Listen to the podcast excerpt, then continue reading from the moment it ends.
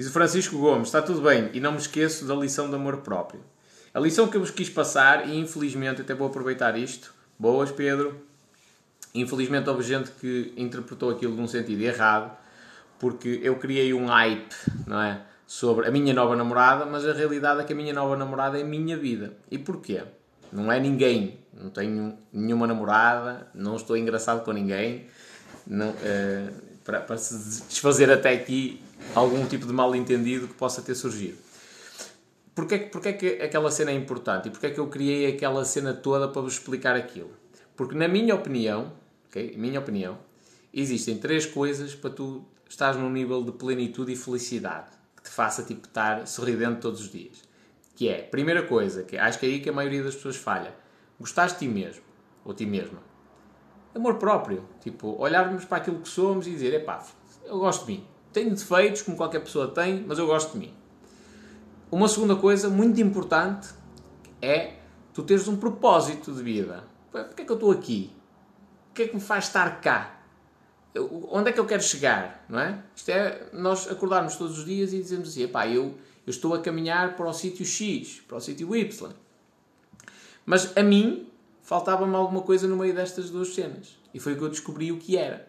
Que é amar o momento presente. É gostar da minha vida atual, o momento presente. Mesmo que eu, que eu esteja na merda, eu tenho de gostar da minha vida. Que é que eu tenho. Simples. Eu não posso estar a pensar uh, epá, quando eu tiver um Ferrari, vai ser espetacular. Porque até eu ter o Ferrari, eu vou ser infeliz. Então eu tenho de gostar do momento presente. Agora, uh, eu, eu tenho a ambição de ter um Ferrari, mas eu não tendo Ferrari sou feliz na mesma. Então era isto que estava a faltar. E foi precisamente por esse motivo que eu criei toda aquela live para vos passar um ensinamento que a mim me custou um bocado. Eu, eu tive de parar algum tempo, fui para o meio do monte, apanhei sol, refleti sozinho para chegar a essa conclusão, tipo, que eu tenho de viver apaixonado pela minha vida. Não só gostar de mim, não só ter um propósito, olhar para o futuro, mas viver apaixonado pela minha vida. Uh, inclusivamente isso até me levou a uma, uma reflexão ainda mais avançada, que é, eu gosto de negócios, mas eu gosto ainda mais de ajudar pessoas. E isso pode reformular a minha estratégia daqui para a frente completamente. Deixa eu só ver o que é que vocês aqui a dizer. Olá Sandro, olá Nelson. O Pedrito a dizer que recomenda o Poder do Agora, do Eckhart Tolle. Acho que é assim que se diz, não sei o nome do gajo, achei mesmo esquisito. Eu, eu li, não gostei, sinceramente. Gostei de, eu, tiro, eu tiro daquele livro uh, o maior ensinamento que é viver o presente. O momento presente, o agora. Esse, isso eu retiro. Gostei imenso da cena dele dizer que se tu vives agarrado ao passado ficas sempre em depressão. Se vives agarrado ao futuro, estás sempre em ansiedade. Gostei imenso disso também, mas no, o resto do livro e o autor não me cativa muito. Diz aqui o Henriques. Gravei um vídeo num invento de clássicos, só máquinas. Fiz? Fiz. Clássicos é uma cena fixe, mano. Diz a Patrícia, espera aí. Ainda não me conheceste, é por isso. É por isso o que é? Uh, que não me sinto feliz? Não, não, percebi. Quando eu te conhecer, o que é que vai acontecer? Aqui o Nelson, a Sandra, o Pedrinho, como estamos?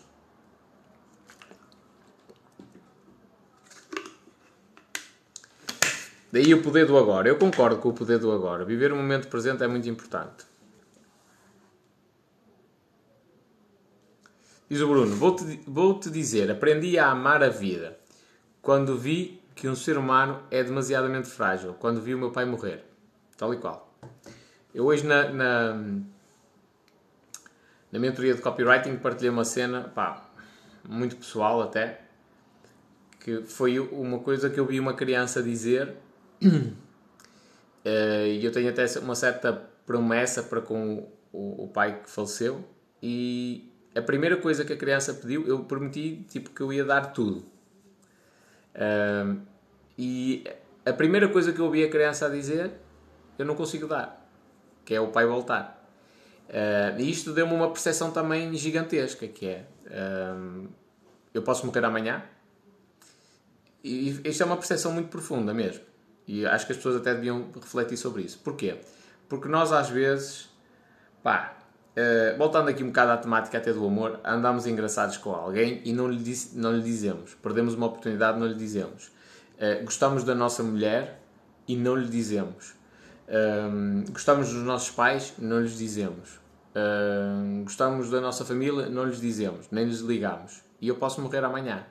Uh, e não sei se existe alguma coisa além disto, mas se existir eu vou-me arrepender por não ter aproveitado um, cada momento. E depois deu uma percepção de que eu, eu não passo de um ser humano mortal e praticamente sem poder nenhum neste mundo terreno. Um, não sei se existe outro ou não, mas neste mundo. Que não tenho poder de fazer tudo o que eu quero e que me acontece. Há determinados pedidos e curiosamente são os que nos deixam ou podiam deixar mais felizes e que não requerem dinheiro que nós às vezes não conseguimos realizar. Tipo, como é que eu te dou paz? Já pensaste nisto? Imagina, tu estás em agonia. Eu hoje respondia muitas mensagens e de pessoal até para trocar ideias. Uh, pá, o espanhol, o que é que tu achas que eu devo fazer aqui? Eu estou nesta situação e tal, tudo bem. E eu espero ter ajudado gente. E inclusivamente foi um dia feliz nesse aspecto porque eu li, li e ouvi várias mensagens de pessoas a dizer: opá, tu, a tua mensagem inspira-me. Uh, e obrigado por me ajudares. E tu ajudaste-me, essas coisas. Tipo, senti-me feliz por causa disso. Um, mas a realidade é que se tu estiveres amargurado ou amargurada, se estiveres no fundo do poço, ah, e me disser assim, dá-me um bocado de paz, 15 minutos de paz, eu não te consigo dar isso. O máximo que eu posso fazer é tentar perceber porque é que tu te estás a sentir dessa forma. Se calhar dá-te alguns exercícios que eu já fiz e comigo funcionaram para ver se tu consegues fazer. Ou alguns exercícios que eu li e que nunca apliquei em mim porque achei que não fazia sentido ou na altura não, não era necessário. E digo-te os exercícios e pode ser que resolva, mas eu não te consigo dar a paz. Se não te dizes, pá, pague-te 500 euros, dá-me 30 minutos de paz. Mas eu não consigo dar isso.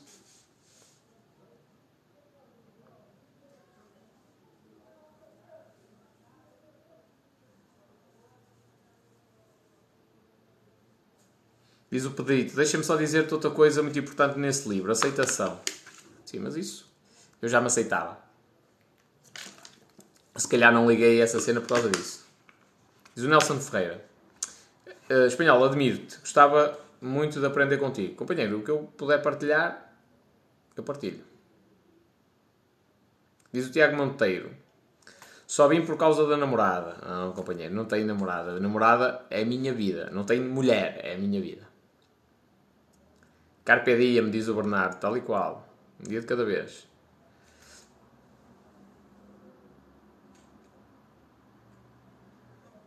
Diz o Bruno Val, digo todos os dias à minha esposa amo-te, porque todas as segundas vou e não sei se volto. Fazes bem. E nós às vezes, eu, eu sou uma das pessoas que tem problemas em expressar-se no que diz respeito a questões afetivas. É, eu acho que até é uma, é uma, é uma forma de eu me blindar, digamos assim. Eu, eu, lido com muita coisa, muita coisa negativa, lido com muita gente que eventualmente pá, está numa fase difícil e aquela negatividade toda hum, contagia. Então eu construo uma armadura à minha volta. Uh, porque se eu, se eu abaixar, o que é que acontece? Depois sofro eu. Então, sou um ser humano como qualquer, qualquer outro.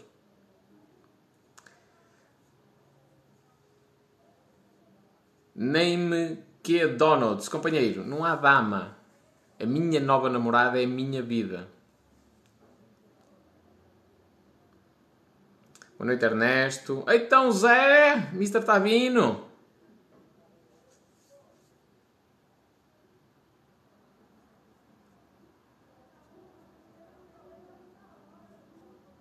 Diz aqui o, o Pedro e a Mafalda. Minha gente, para quem não sabe, o governo paga 53 euros para contar votos e qualquer um pode concorrer.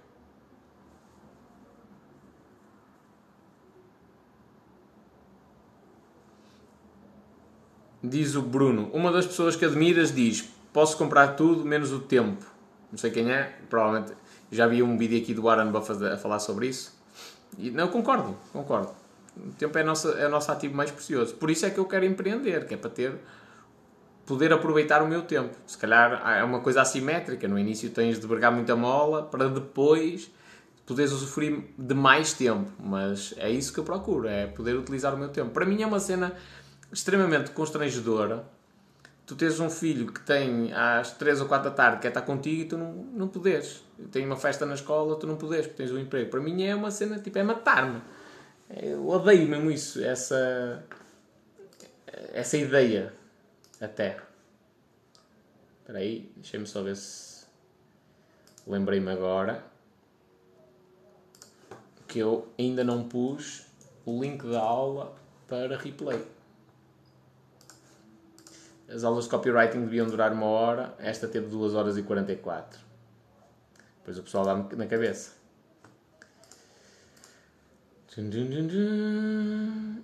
Está.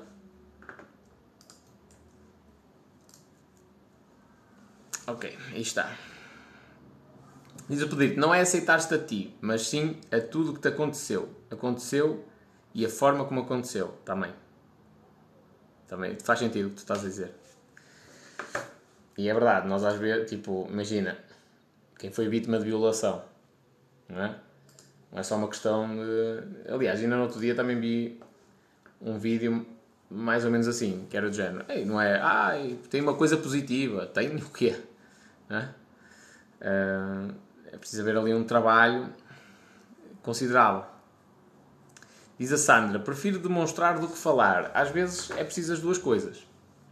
Percebo o que tu estás a dizer, mas é preciso as duas coisas. Conhece o Ricardo Teixeira, que é do marketing? Eu conheço vários, Ricardo Teixeira. Boas, Miguel. Olá, Naninha Martins. Rodrigo Lopes, com, tudo, com isto tudo e a, a namorada ainda não apareceu. Companheiro, normalmente é, é, só impacientes.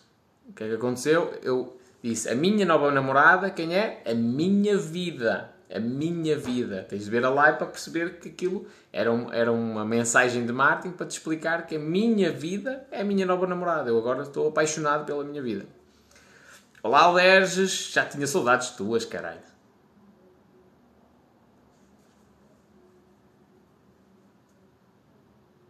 Diz o Fábio Balsa.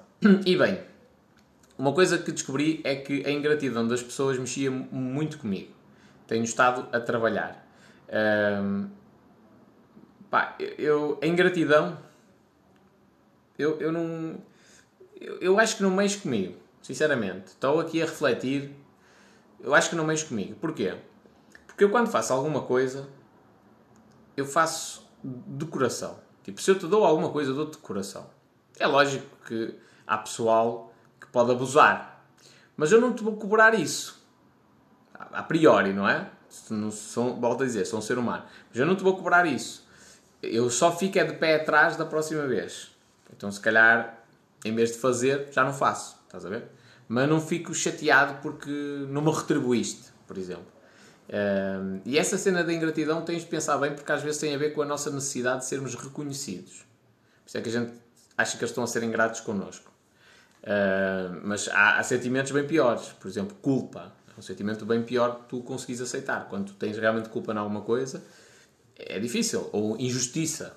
Quando estás a ser injustiçado de alguma coisa. Por algum, algum, já me aconteceu isto várias vezes. Na situação dos imigrantes, por exemplo. Eh, a minha mensagem foi distorcida e eu senti-me injustiçado. Tipo, estou a ser condenado por uma coisa que eu não mereço. Né? Estou a levar porrada por uma coisa que eu até me estou a predispor a esclarecer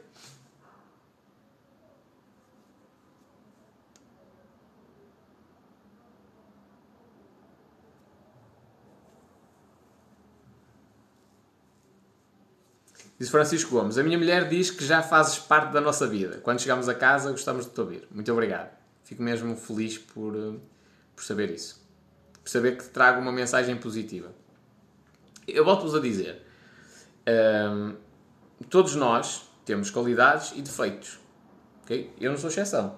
Eu, há dias em que estou completamente exausto, não, não apetece falar com ninguém. Ehm, acontece, não é?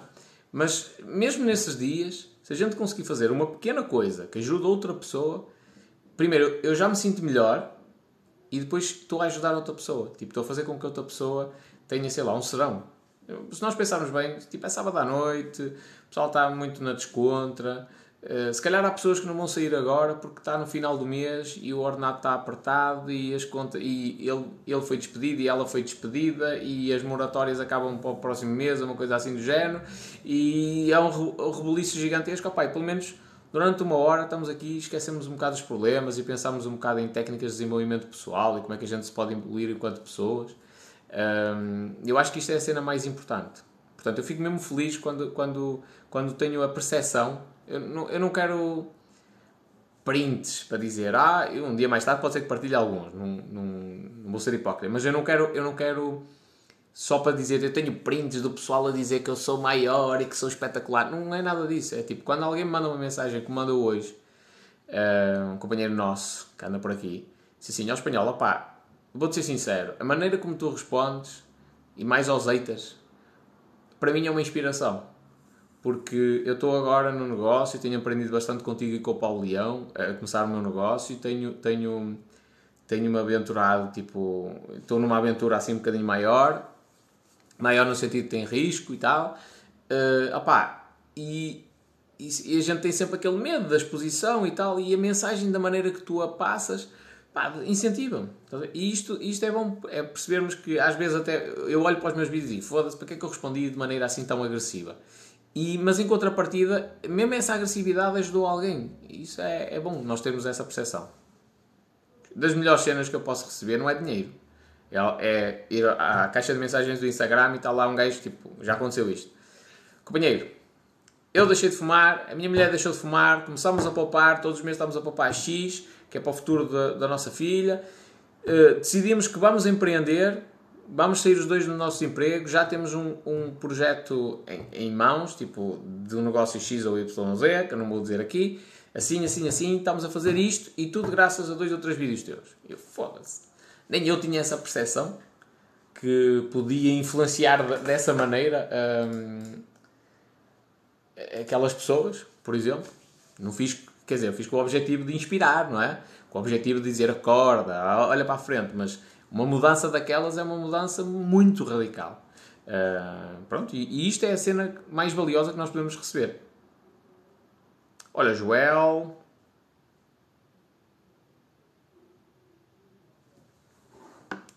Diz o stop. Sim, o do marketing. Faz muitas masterclasses tops. O Ricardo Teixeira, não é?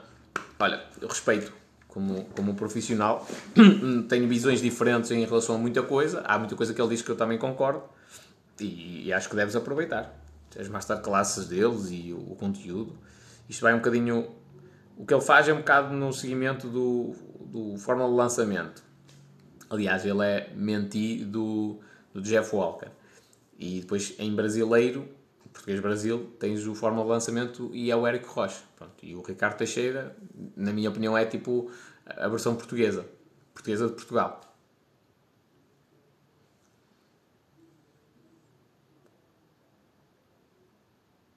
O Aderes ainda está por terras brasileiras. Muito bem.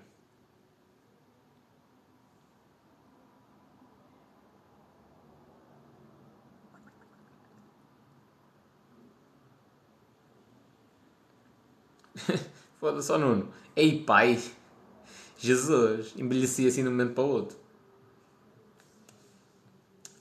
Diz o Rui Machado, aqui todo indignado, que a própria resposta devias ter vergonha de a escrever. Diz assim: panfletos políticos são diferentes de panfletos comerciais. Lê um pouco da legislação sobre isso. Eu não quero saber o que é que diz a legislação, companheiro.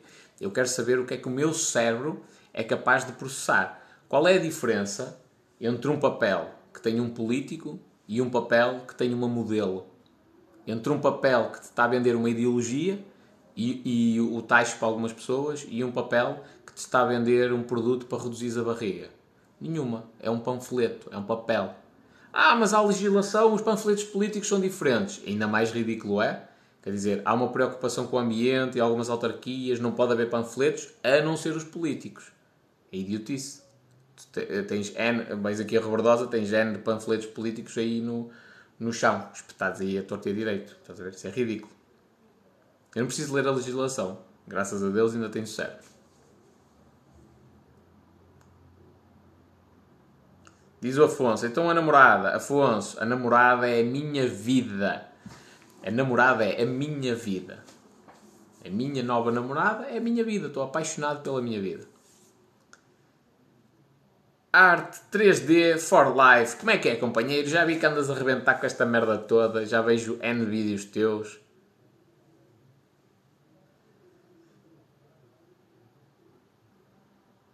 E estás aí em grande.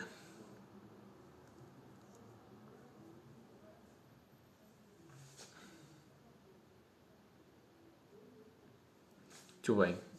E os negócios começam assim, tipo, gravas conteúdo e começa. Já vi aqui, é, deixa-me feliz, por exemplo, ver pessoal começa a gravar conteúdo e depois ver hum, resposta a comentários do pessoal que diz: Olha, mas quanto é que custa o metro quadrado? Olha, como é que a gente faz para encomendar? Mas tu tens uh, este e este material. Tipo, deixa-me mesmo feliz saber que isso está a gerar negócios. Ou o pessoal dizer: Olha, man recebi propostas para ir fazer isto e isto, isto a França, ou a Espanha, ou no norte do país, tipo, vou de uma ponta à outra do país para fazer isso. E tudo isto se deve ao facto de quê? De nós estarmos na internet. A questão de, de Uh, a questão de nós não, não nos expormos é, é uma questão que é incutida pela escola, que só ensina a fazer o certo.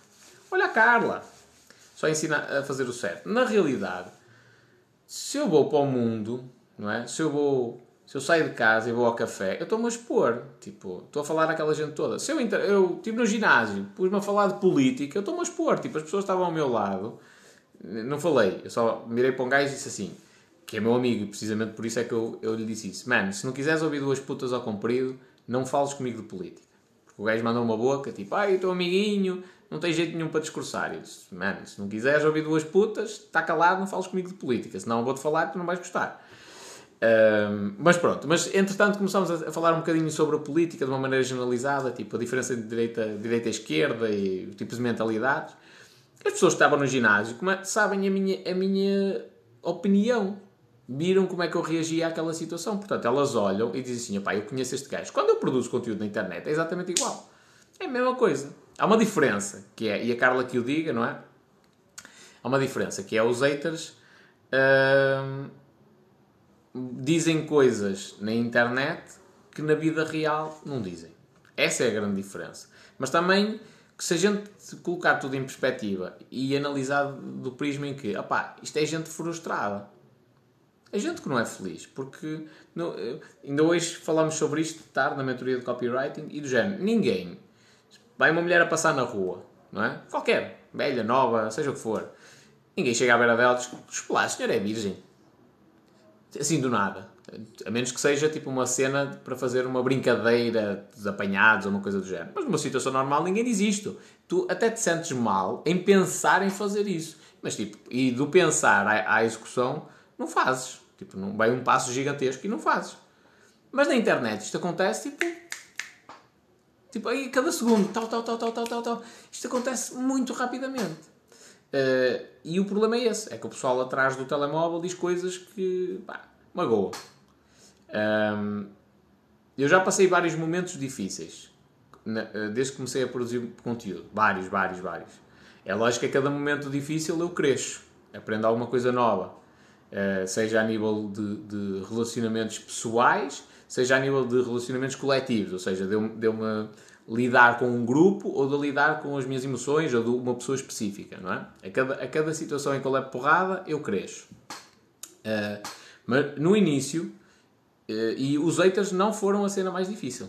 Olha que curioso. Os haters não foram de toda a cena mais difícil. Mas no início eu acordava tipo todo, todo exaltado para ir ver o que é que eles tinham escrito e tipo, como é que alguém pode achar isto de mim? Este gajo está a escrever isto nem me conhece e tipo, eu não sou assim ficava mesmo revoltado com essa cena. Porque eu comecei com uma mensagem muito na boa, só depois é que comecei a falar de cenas mais politicamente incorretas. E pronto, causa, causa alguma confusão. Mas é, é o início. Porque depois a gente começa a olhar para, para. A questão é mesmo esta: porque é que os gajos que estão no topo, tipo, é, gajos que são muito conhecidos e tal, quase toda a gente diz que eles têm a puta da mania. Porque têm de ter. A questão é esta. Não quer dizer que sejam todos, mas a maioria tem a puta da mania por uma questão de proteção.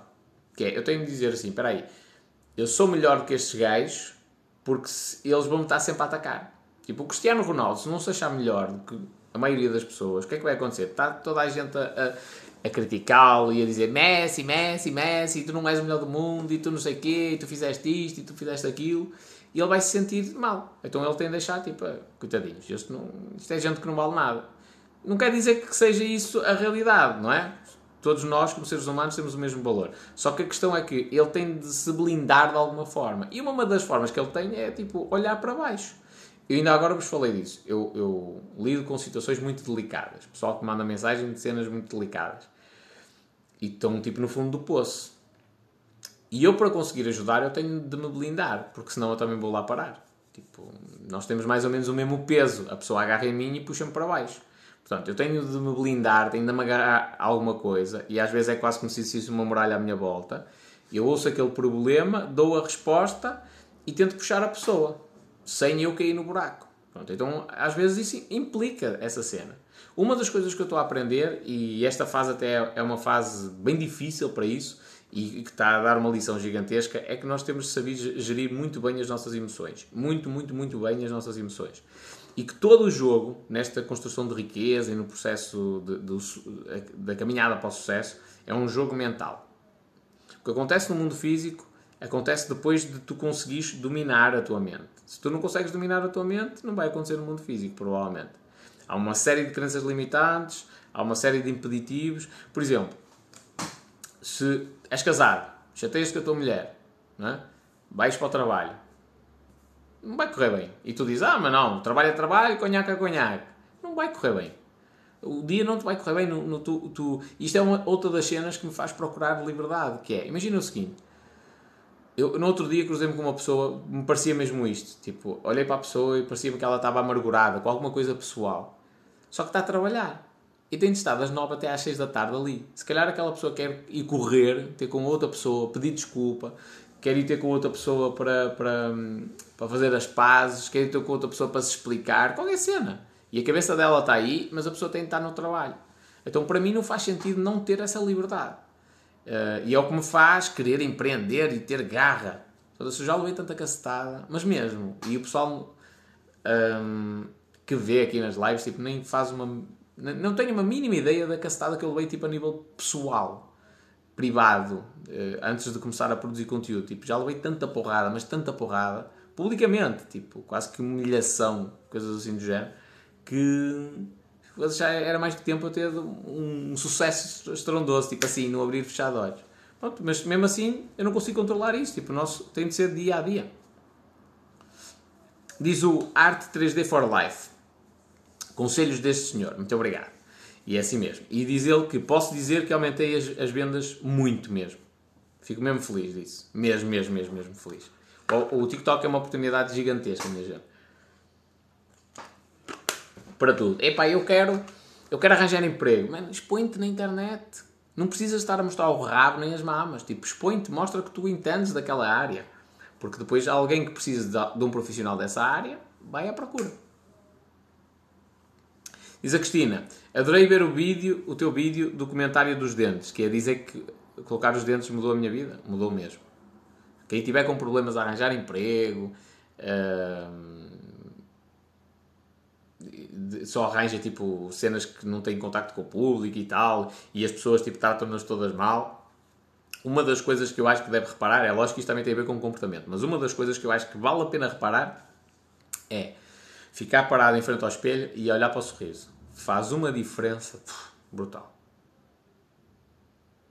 A Cristina diz que está agora com o aparelho e sente o mesmo. A minha vida mudou completamente. No dia em que eu meti o aparelho, o dia. Eu só fiz. Eu tenho este dente à partida.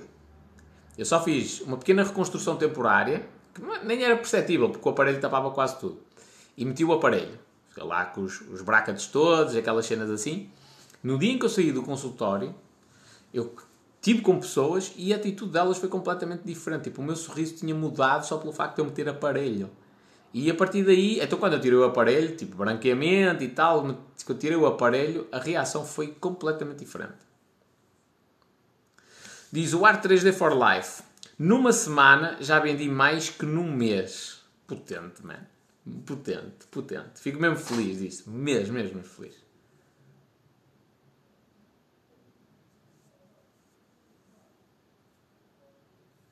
Diz o Barbosa. Não. Tabrebosa. Assim. Em, nunca tinha pensado em usar o TikTok para divulgar o meu trabalho, mas talvez seja opção. É, companheiro. A Nick Chique, a Nicas, aqui a dizer, outra vez a falar de dentes, sim, porque é muito importante. Foi aqui o comentário. Diz a Sónia, a vacina está a fazer efeito. E o, o Total Cars, a namorada, e diz a Sónia, sou eu. É, a live, toda a gente interpretou mal aquilo. A minha nova namorada é a minha vida. Eu estou apaixonado pela minha vida. Era essa a mensagem que eu vos queria deixar. Diz o Santos, achas que a faculdade é a única solução? Não. Dão-te a entender que sim, mas não. Claro que não. Diz o João Simões: Fazes parte do motoclube do teu primo? Não. não. Motas a mim não me diz muito. Respeito, ainda agora passei lá e tipo com o pessoal, mas nada.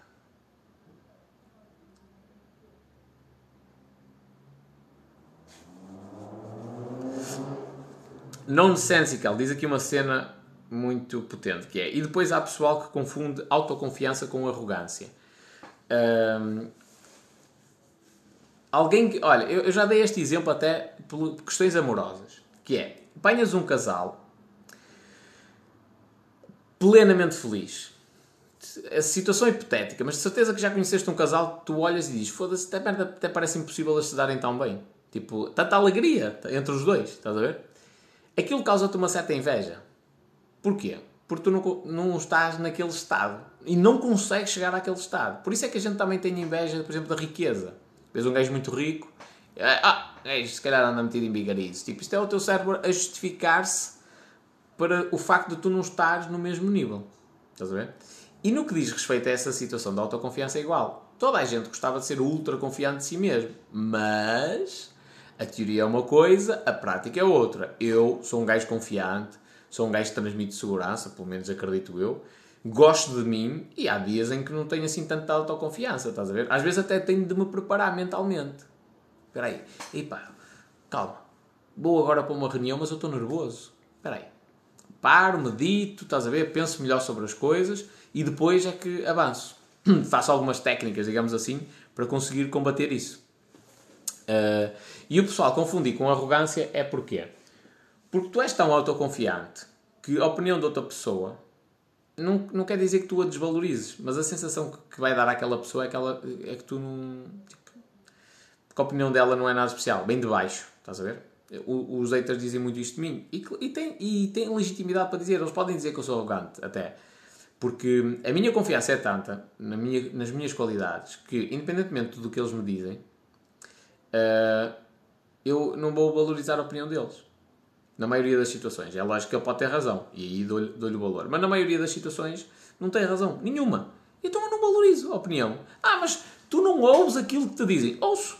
Só que eu, eu, eu vou mudar de opinião. Isto é a mesma coisa. Depois um gajo de esquerda e um gajo de direita a falarem. É? Eles podem ouvir mutuamente os argumentos de uns e dos outros. Só que a conversa não vai acabar com o gajo da esquerda a passar para a direita, nem o gajo da direita a passar para a esquerda. Tipo, eles têm visões diferentes. E isto às vezes é uma coisa que nós não entendemos, que é, é e eu contra mim falo também, que é, que é, há visões diferentes e há, opiniões têm uma, há pessoas que têm uma opinião diferente sobre aquilo que nós também estamos a ver. Ninguém tem uma noção do que é a verdade absoluta.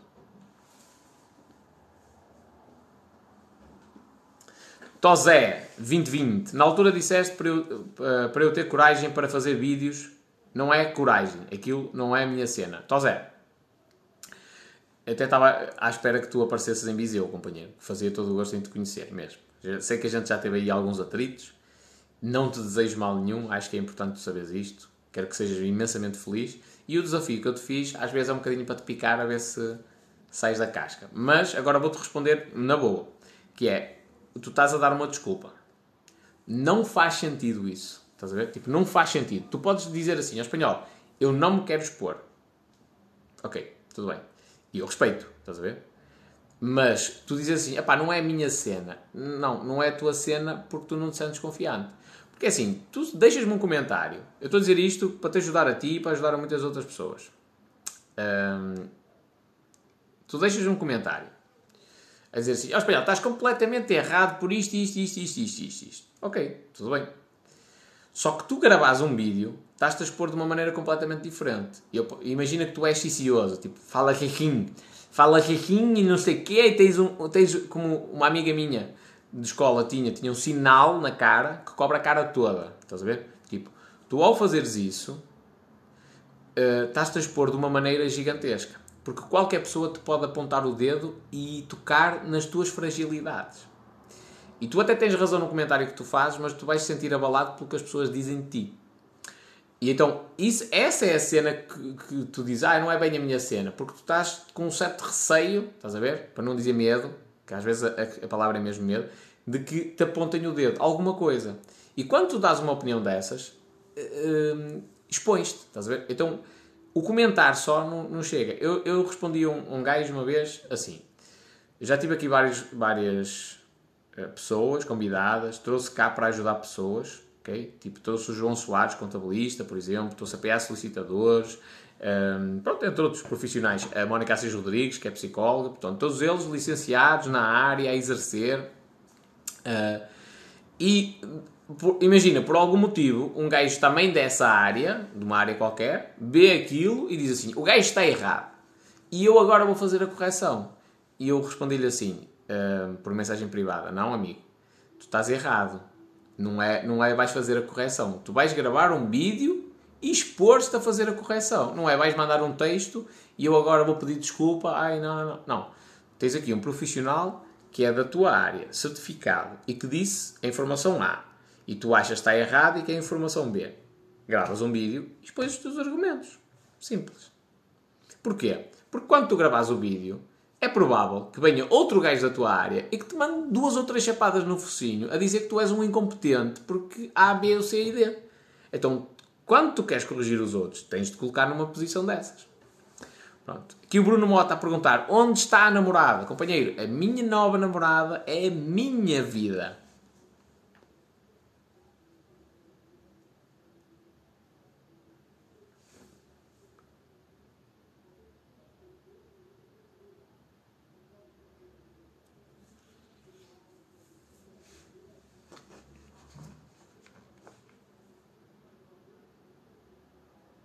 Olha, Patrícia. Como estás, Patrícia? Olha quem eu fui encontrar. Tudo bem? Diz o Petty Flow. Só há uma verdade absoluta. É que um dia acaba tudo. Nem isso tens a certeza, companheiro. Nem isso tu tens a certeza. Sabes porquê?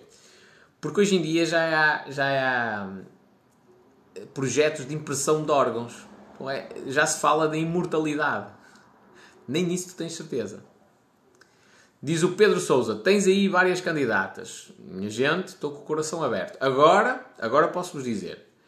Agora sinto-me com uh, amor próprio suficiente uh, para, para gostar de mim, ter um propósito para eu existir. Foi uma coisa que demorou anos, ou melhor, eu esse propósito já existia na minha cabeça, que era de género. Eu gostava de fazer isto, eu gostava de fazer aquilo, mas eu se calhar até porque estava preso a algumas coisas, não conseguia soltar-me e dizer abertamente em frente a toda a gente: Eu quero fazer isto, eu vou fazer isto.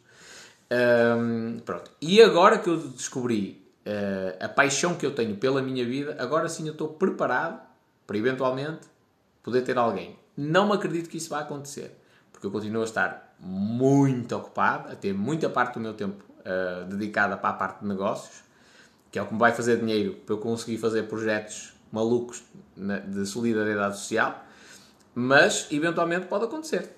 Eu não estou barrado a isso. Porque é, é muito bonito nós dizermos assim. Eu, eu, eu, gosto, eu não gosto, eu, eu estou a dizer isto de coração. E atenção que eu manipulo emoções. O meu trabalho no marketing é isso. Mas eu não gosto de brincar com os sentimentos das pessoas. E é muito bonito se dizer a uma mulher que ela é lindíssima, é espetacular e que a amamos e tudo mais. e fazer juras de amor eterno e depois no dia a dia não temos tempo sequer para alimentar esse amor. É, um acorda, vai para o trabalho, chega, o outro está a dormir e tal, não sei o quê, não sei o que mais, e eles nem se cruzam. Às vezes moram na mesma casa e já, nem se cruzam quase. É, um acorda, o outro está a dormir e depois é o outro que vai para o emprego e tal, não sei o quê, não sei o quê. Ah, então há que ser um bocadinho consciente. Isto custou-me um bocado a perceber. Há que ser um bocadinho. Uh, custou-me um bocado a perceber e custa um bocado aceitar. Nós somos seres sociais, nós gostamos de ter alguém junto a nós. Um, só que tá, magoar outra pessoa também não é uma coisa certa. Então eu prefiro, isto é a minha opinião, eu prefiro não ter esse comprometimento com, com alguém, mas também não magoar a pessoa, do que eventualmente ter esse comprometimento e magoar.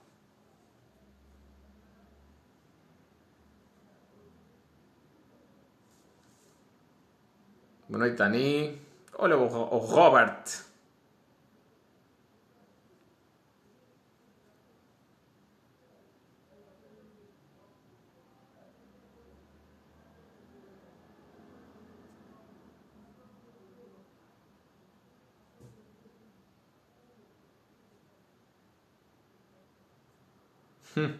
O Pedro aqui a dizer para fazer uma conta, uma conta específica. O pessoal está aí a ler no chat que é faz no telemóvel e na calculadora, vai dar resultados diferentes. É a maneira como interpreta, não é?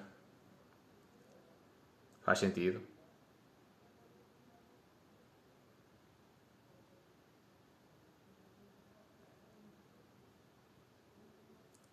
Diz a Maura, toda eu já devia ter feito esta live ontem, estou a ver.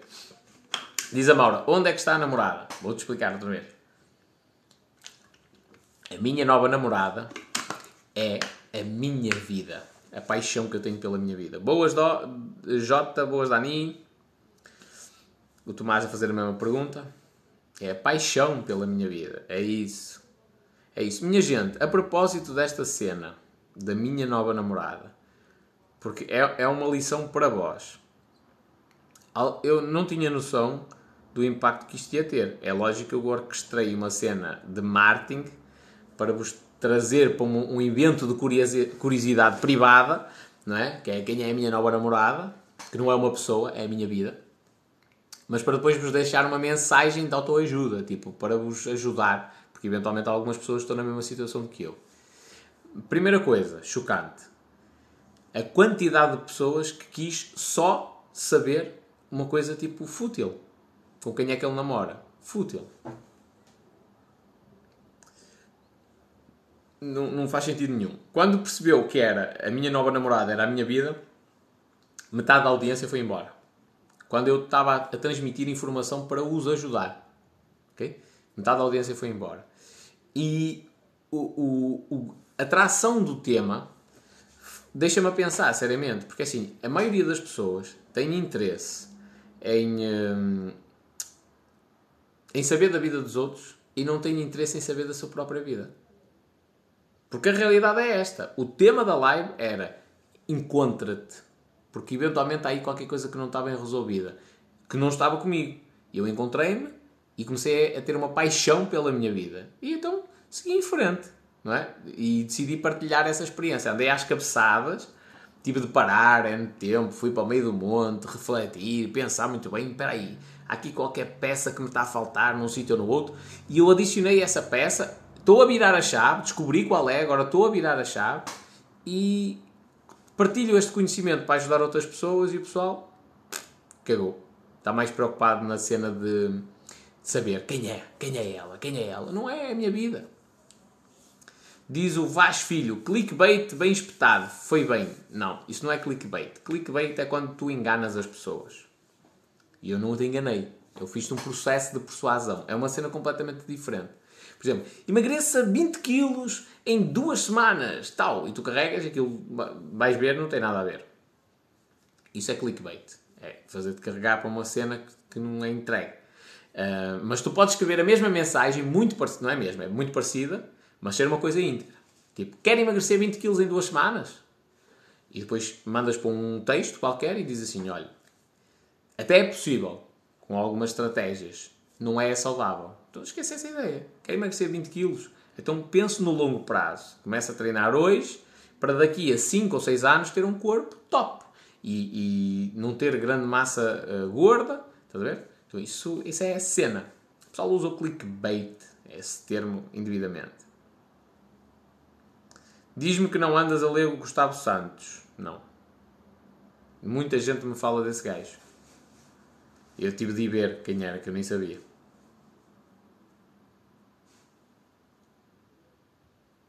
Que shampoo usas? É o que houver. Eu uso shampoo. Diz a Dani. É Dani, não é? É. É que temos de, ter, de, ter, de estar sempre apaixonados por nós mesmos. Claro. Se tu não gostares de ti, quem é que vai gostar? Quem gostará?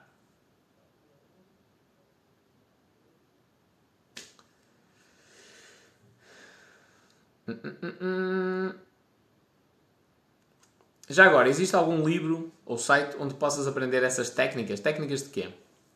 A propósito desta cena da construção de uma, de uma determinada aura para depois levar as pessoas para um, um evento, uma cena assim. É, um, é, um, é, um, é uma fusão de coisas, estás a ver? E a maioria das pessoas nem percebeu o que é que aconteceu. Tipo, eu nos dias anteriores partilhei poemas de amor, uh, partilhei algumas mensagens a dizer do género.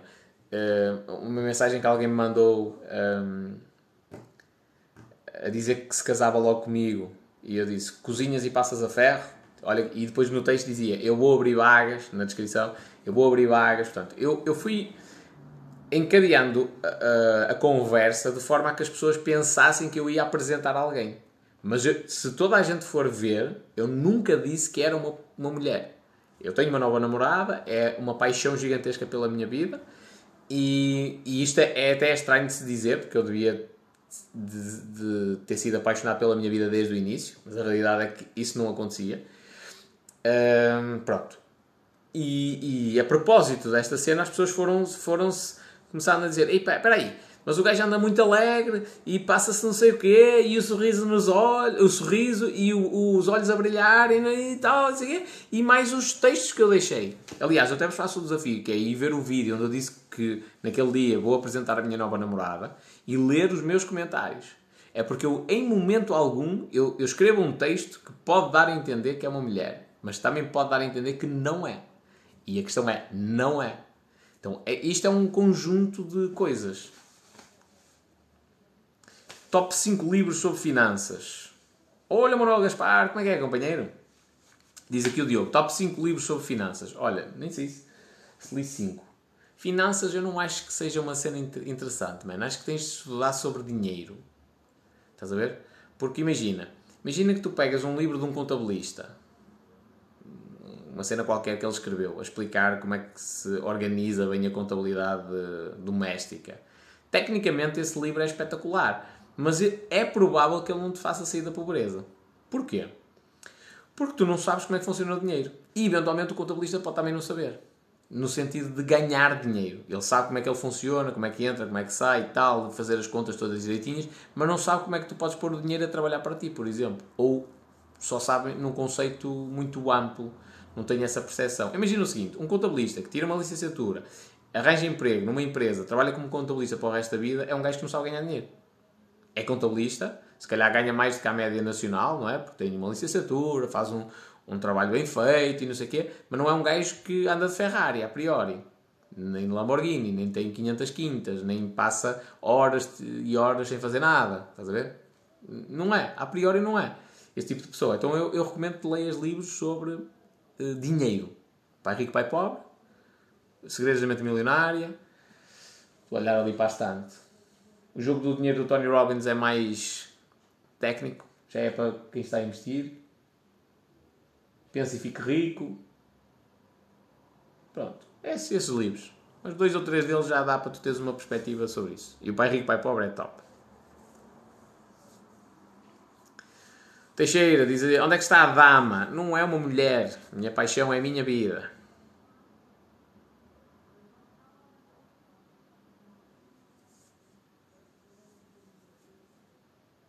E o André. Olha! Olha quem está aí! A dona, a dona Ana Ribeiro, do T02 Patroas. Bem, uns olhos a beijo. Diz o Ernesto Costa assim: Olá, tens razão, nunca disseste nada da namorada. Nunca disse que era uma mulher sequer. Eu dei a entender, por isso é que o nosso, as palavras são muito bonitas por causa disto. Eu consigo escrever uma coisa sem maldade nenhuma e as pessoas entendem outra. Porquê? Porque, e já agora, isto é uma cena muito importante. O nosso cérebro vai construindo histórias. Às vezes alguém diz-te que não e tu na tua cabeça consideras que sim. Porquê? Porque o teu cérebro começa a construir uma história. Diz assim: ah, não, não, não. Aquela pessoa disse que não porque está com vergonha de me dizer que sim. E a pessoa disse que não porque não. Não quer. Olha, quer este carro? Não. Não. Ela se calhar está a dizer que não porque ela tem vergonha de dizer que ainda vai falar com o marido e que o marido que vai tomar a decisão. Mas ela quer este carro. Eu sei que ela quer. O meu cérebro construiu este, esta, esta ideia. E se eu acreditar nela, é a minha realidade. E a, a realidade da pessoa é diferente.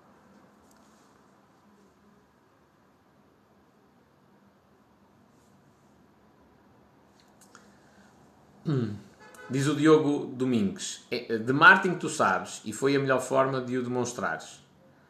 Uh, pá, não, aquilo foi para dar um ensinamento. Eu até fiquei com pena porque a mensagem até causou desconforto em, em várias pessoas. Precisamente porque saiu distorcida. Toda a gente.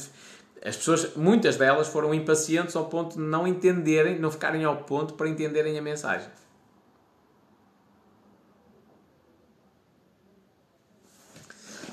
Diz o Pedro e a Mafalda. Assim, eu acho que ensinar essas técnicas são, é mais importante que copy. É uma fusão de tudo. Tu vais escrever copy e precisas de tudo, tudo que seja essa cena.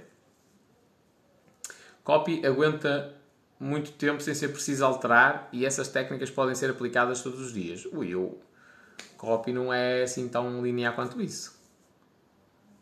Copy depende. Os copywriters antigamente escreviam um, um, uma carta de vendas e ficava aquilo N de tempo. Hoje em dia já não funciona assim.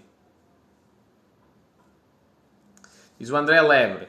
Espanhol, não estou a perceber nada. Afinal, o que é a tua nova namorada? A minha nova namorada é a minha vida.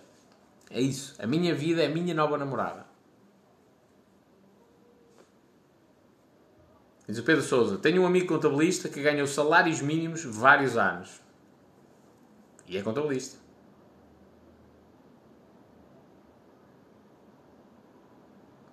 Seguiu Afonso. Quais foram os melhores livros que eu já li?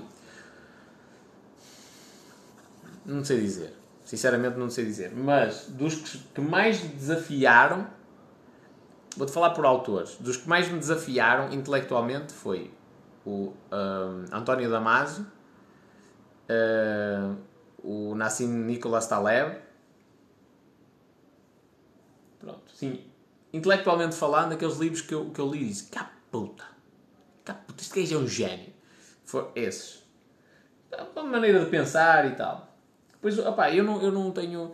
Não é justo tu dizeres aí qual é o livro que tu mais gostaste, porque eu leio cenas técnicas, essencialmente. Uma coisa era eu ler um livro, uma história, estás a ver? E eu vou comparar duas histórias diferentes e tal. Opá, isso é uma coisa. Agora, quando eu leio um livro técnico, li um livro sobre persuasão. Li. Li um livro sobre inteligência emocional. Li. Qual é o melhor dos dois? Ah, pá, faz sentido, são para coisas diferentes, estás a ver? Como é que é Magalhães?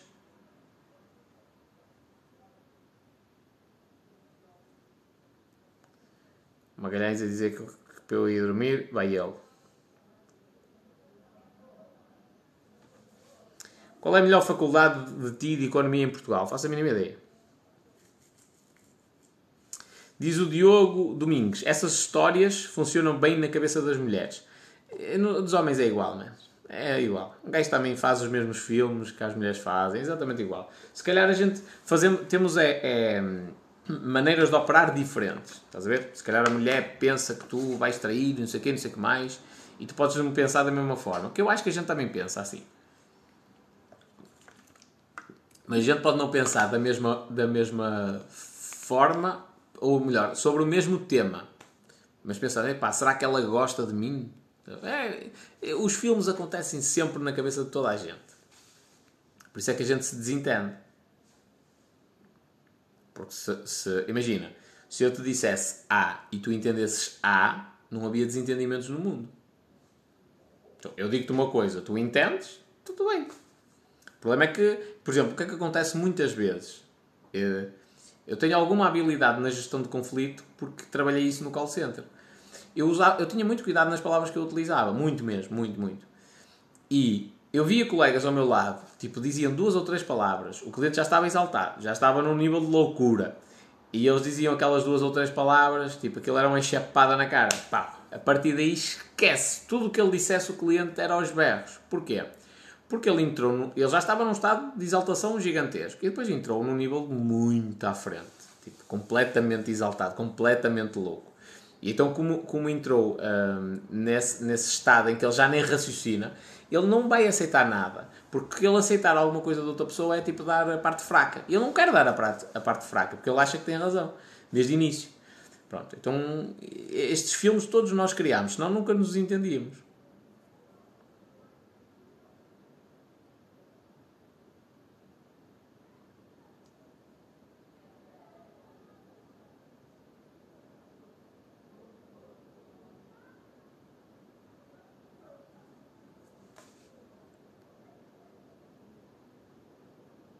Diz o M. Silva.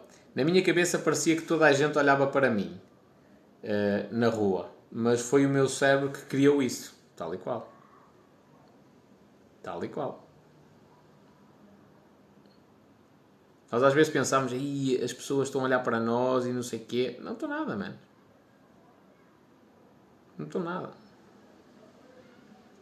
Aliás, a gente às vezes, ei pá, esta camisola está aqui um bocadinho desbotada. Ninguém vai reparar naquilo quase.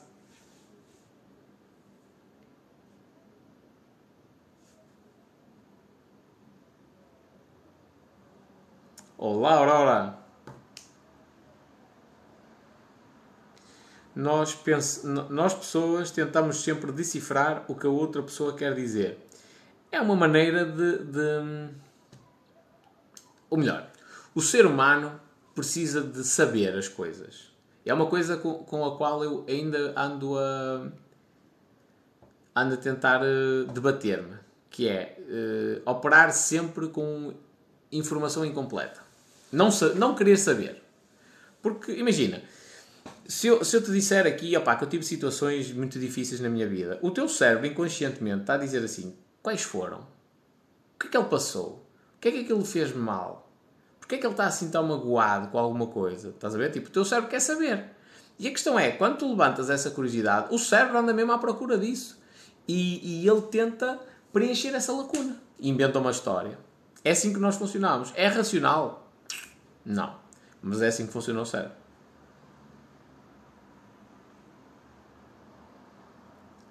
Diz o Rui Brás: Como aprender a delegar funções nas quais sabes que dificilmente vão ser realizadas como tu fazes? Olha, é uma tarefa com a qual eu também ando à bulha.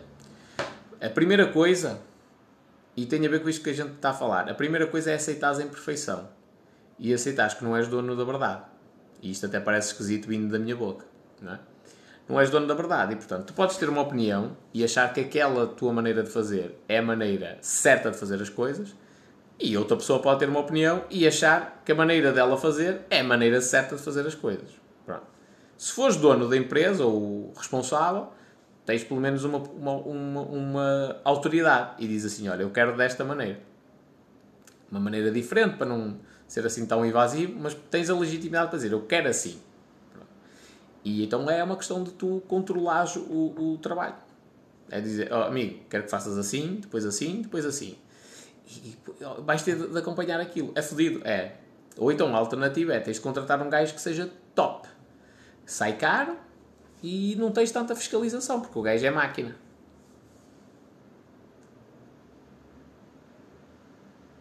O gajo é máquina mesmo o, o tu te, tens um gajo que é talentoso, só que o problema disso é que esse gajo, com o passar do tempo, ele vai passar por ti. Ainda no outro dia eu respondi a um comentário aqui que era mais ou menos o seguinte: um gajo que dizia assim: Ah, ao espanhol, qualquer dia o Jeff Bezos vai trabalhar para ti. E eu disse: Ó oh, companheiro, não me leves a mal porque isto se calhar vai-te magoar, mas uh, era difícil isso acontecer. Imagina que o Jeff Bezos nasce hoje, ok? Uh, eu já sou multimilionário, tenho uma empresa gigantesca e o Jeff Bezos vem trabalhar para mim. É uma questão de tempo até ele sair, porque ele tem o espírito de um homem livre. Ele vem trabalhar para mim, ele vai uh, capitalizar-se, vai criar uma ideia qualquer na cabeça dele, vai se convencer de que aquela ideia pode dar certo e vai aventurar-se, independentemente do dinheiro que eu tenha. Porquê? Porque está na mentalidade, está na cena da pessoa. A maioria das pessoas, o problema é esse, a maioria das pessoas foram educadas em, em muitas coisas. Por exemplo, quantas pessoas é que mudaram de religião ao longo da vida? Pouquíssimas. Pouquíssimas pessoas. Porquê? Porque até aos 8 anos de idade é, é uma altura em que tu registas muita informação e tens como um dado adquirido e uma coisa certa. É assim, é daquela maneira, é taxativo. E, e às vezes está errado. Porque é que a religião católica é melhor do que as outras? Não sei. Porque é que o, de, o nosso Deus e Jesus Cristo é melhor que o Alá? Não sei. Não é? Mas este, esta questão de dar o benefício da dúvida é difícil. Por exemplo, é nefasto, que eu vou dizer é polémico, é nefasto obrigar-se as crianças a irem para, para a catequese. Nefasto. Porque se está a, a, condicionar mentalmente a criança a acreditar numa coisa que ela ainda não tem maturidade suficiente para dizer se quer acreditar naquilo ou não. Qual é o resultado prático desta situação? 99% das crianças mantêm-se como uh, católicas até o resto da vida. Não, isto não devia de acontecer. O verdadeiro sentido de liberdade, o verdadeiro pai que queira criar um pensador livre, não o pode meter na catequese. Tem de o deixar chegar aos 18 anos, 20, o cérebro eventualmente vai se desenvolver para ir até aos 21. Chega até aos 21 anos, amigo, agora escolhe qual é a religião que tu queres. Diz o Diogo, cada religião é mais um negócio, cada país tem o seu. Também acredito nisso.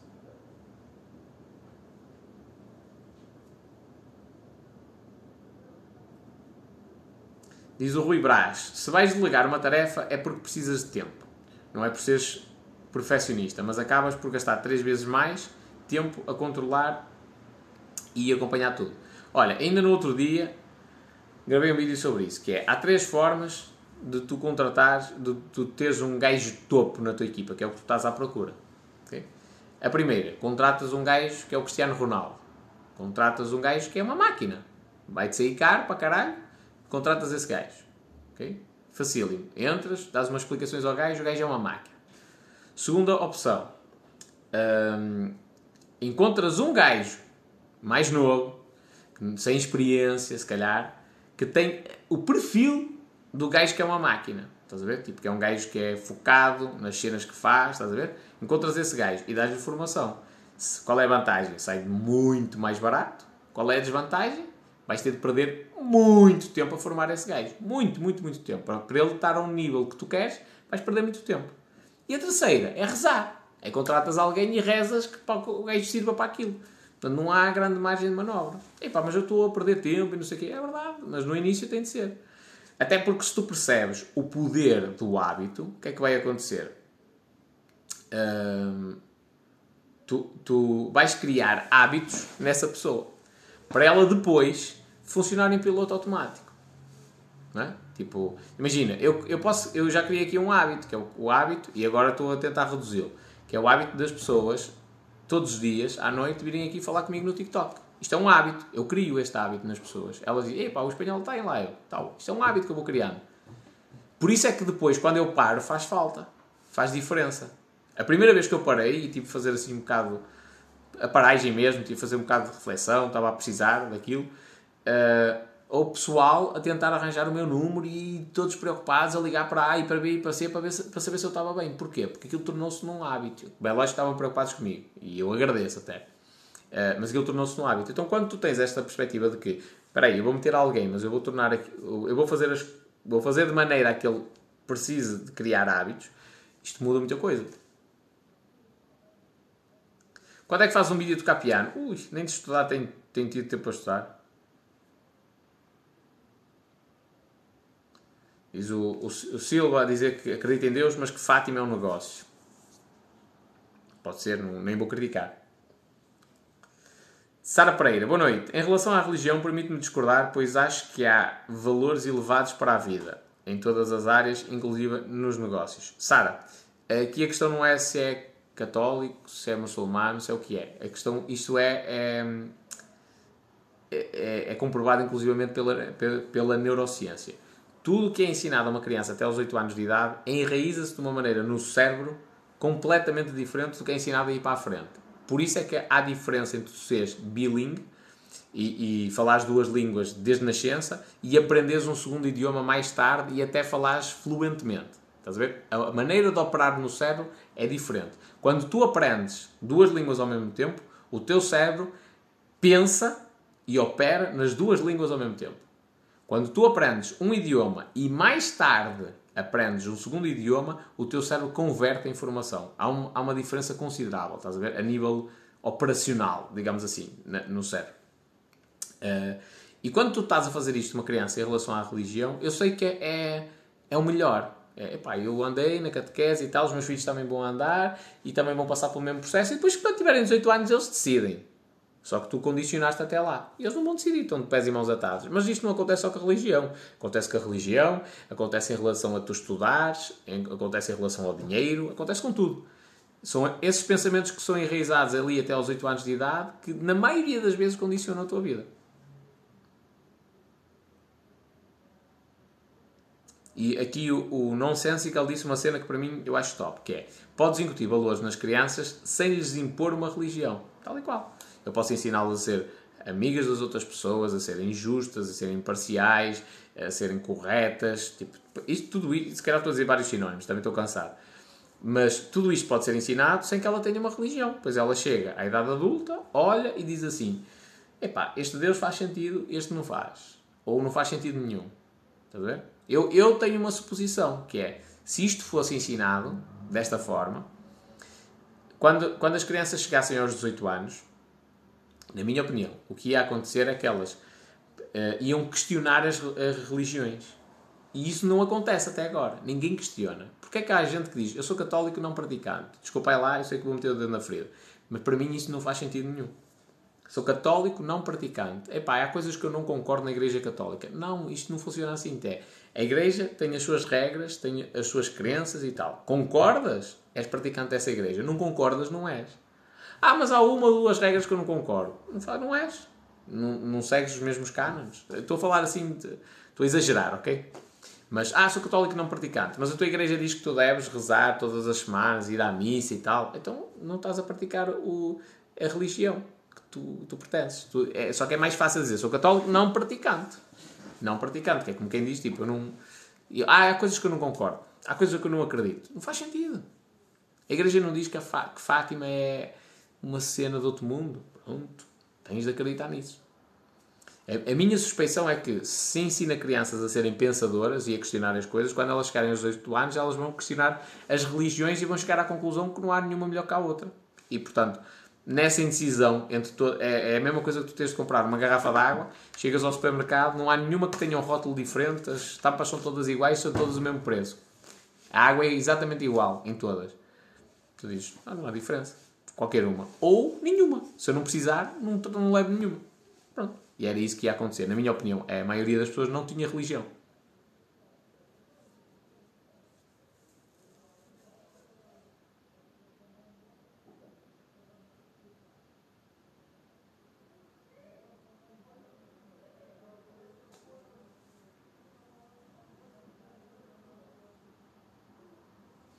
Diz o Rui Brás: Já pensaste em adaptar a tua empresa para Português Brasil? Nós em Portugal temos um problema, problemazinho de escala. Olha, uh, que puta de pergunta potente. Já, e não quero. Não obstante de poder entrar no mercado brasileiro. Mas porquê é que não quero? Porque eu gosto muito da minha língua. Eu não me vejo a, a estar a falar em português Brasil. Nada contra, respeito e, e, para mim é exatamente igual, é, é o, a maneira deles falarem, é a minha maneira de falar, mas eu gosto da, da, da, minha língua. E a questão é, o brasileiro, isto é a minha perspectiva, imagina o seguinte, eu vendo um curso de copywriting, o brasileiro, se quiser ganhar dinheiro em euros e depois ter lá muito mais dinheiro, é ele que se tem de adaptar a mim, ou seja, eu gero valor e ele adapta-se a mim porque eu gero muito valor. Quando sou eu que me estou a adaptar a ele, ele é que tem mais valor e não eu. Estás a ver? Tipo, eu estou-me a adaptar, que é para facilitar a entrada naquele mercado e eu não acho que isso faça sentido. Estás a ver? Para mim, mas eu percebo o contexto que tu estás a dizer porque, e muita gente me fala disso. Que é dizer, pá, sou coach. Sou coach. Em Portugal não consigo viver disto. Faço as cenas via Zoom para o Brasil, tranquilo. Vivo disto com, uma, com um conforto incrível. Uh, eu, mas eu não vejo dessa forma, estás a ver? Tipo, eu não quero perder a minha essência. A minha essência é falar português, de Portugal. Uh, pronto, e é um bocadinho por aí. Depois, o facto de a gente ter um problemazinho de escala uh, para os negócios digitais faz diferença, como é lógico. Uh, mas para isso, imagina, eu posso adaptar-me para falar inglês. Já me convence mais, estás a ver? Já me convence muito mais. Pelo menos estou a aprender uma cena nova, que eu não sou grande espiga em inglês. Uh, o mercado brasileiro, pá, é diferente. Ainda por cima é um mercado que a moeda é muito mais barata. Tu, se um gajo no Brasil, se quiser fazer bem as contas, pensa assim, espera aí, deixa eu ver quanto é que este gajo ganha, não é? O gajo vende um curso que custa não sei quantos mil reais. E este gajo é muito bom. Muito, muito bom. Ou, não, um curso que custa centenas de reais ou milhares de reais. E o gajo é muito bom. E o gajo pega, vai converter aquilo no Google e vem quanto é que dá em euros. Dá tipo 25 euros. E, vem, e faz uma pesquisa no Google a dizer salário mínimo em Portugal 665, não é? 665 euros. Isso foda-se, 25 euros o curso que o gajo vende. Então ele é assim tão potente. Não.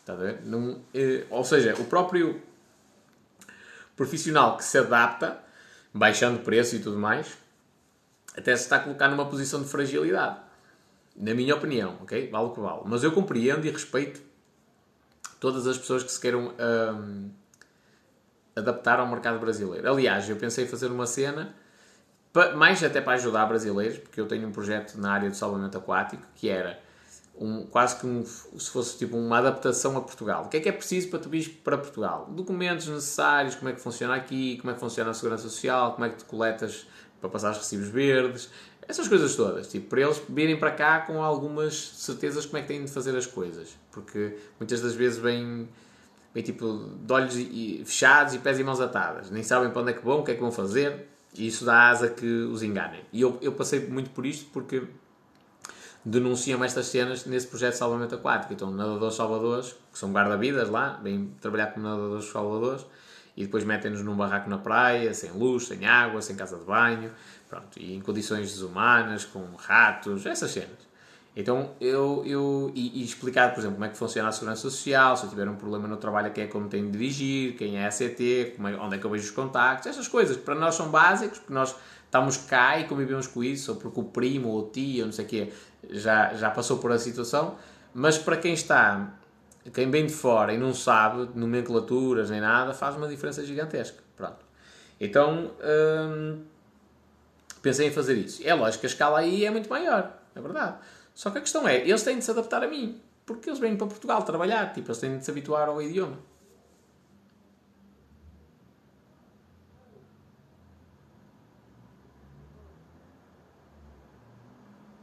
NT Guimarães a dizer, a gaja onde é que está? A minha nova namorada é a minha vida.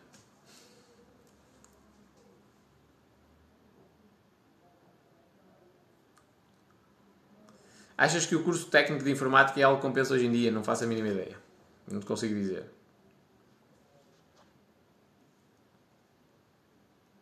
Eu falei no mercado brasileiro e não do inglês, porque no inglês vais ter mais dificuldades. O inglês é mais abrangente, mas tem mais concorrência e barreiras à entrada. No Brasil é um mercado gigante, está sempre atrás da América e PTBR são irmãos. Hum. Estás enganado. Na área do marketing, os brasileiros estão muito à frente em muita coisa. Não estou a dizer que são os melhores e que estão à frente dos Estados Unidos, por exemplo. Mas estão, há determinadas áreas que os gajos estão muito à frente. Muito à frente.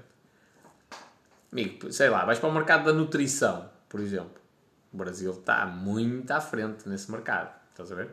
Não tem a fama dos Estados Unidos, dos grandes estudos científicos, dos grandes cientistas, de, dos, grande, de, dos grandes prémios Nobel e cenas assim do género, mas que os gajos estão muito à frente, tem muita cena, estão. Treino esportivo, exatamente igual. Muito à frente mesmo. Muito, muito, muito à frente. É algumas coisas, não é, não é em tudo, mas é algumas coisas. Um, e a questão da dificuldade não, não se coloca. Eu, eu, para mim, eu vejo até o facto do Portugal ser pequenino uma cena fixe. Porque imagina, imagina que eu lanço uma agência de marketing digital, só, só uma agência e só marketing digital, e consigo criar uh, lojas por todo o país para abastecer o mercado nacional. Man, a priori eu vou ter um mercado todo só para mim. É pequenino, é, mas é só meu. Tendo em conta que eu vou, faço uma cena top, completamente diferente dos outros, estou a dominar o mercado tipo com uma cota para aí de 60% ou 70%, estás a ver? Para que é que eu preciso ir para fora? Já dá para ganhar muito dinheiro.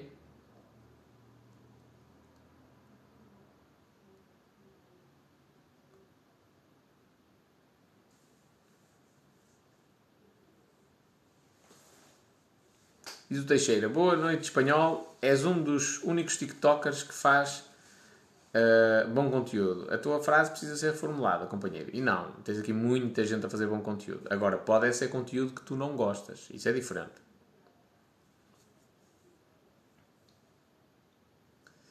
Diz aqui o Pedro e a Mafalda que os palopes estão a crescer de uma maneira absurda e que os países em África que falam português estão a crescer e, e começar a vender lá é uma boa opção, acredito. Que achas do ensino profissional? Que há é muita bigarice por trás. Teoricamente é uma cena espetacular, que te ensina-te uma profissão e tal, mas depois há muitas escolas que só dão-te um curso, dão-te um papel para, tu dizeres, para dizer que tu sabes, e na realidade metade das coisas não sabes.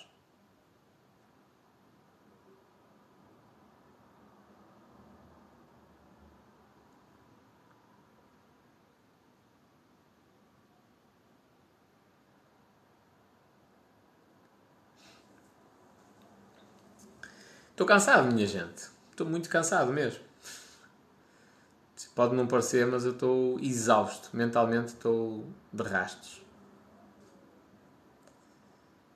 E pronto. é mais ou menos isso.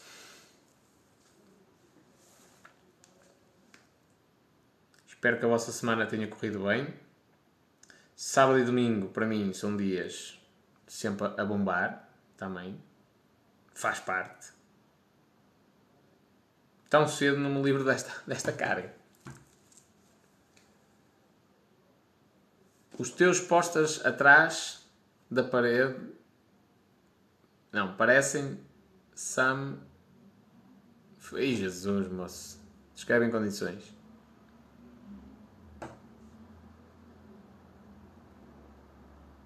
Faz um chá de CBD e vai dormir. O que é CBD? Isto é uma marca de mortalhas. Investir no ramo imobiliário é uma boa opção? Como é que eu tenho de responder a isto? Não te insultando. É, o investimento é sempre. O investimento só é bom se tu achas que ele é bom. Depois pode se tornar ruinoso. Também pode acontecer. Mas se tu achas que ele é bom, deves investir. É uma boa opção. É, não há muita gente que ganha dinheiro com o imobiliário. É uma boa opção. A priori.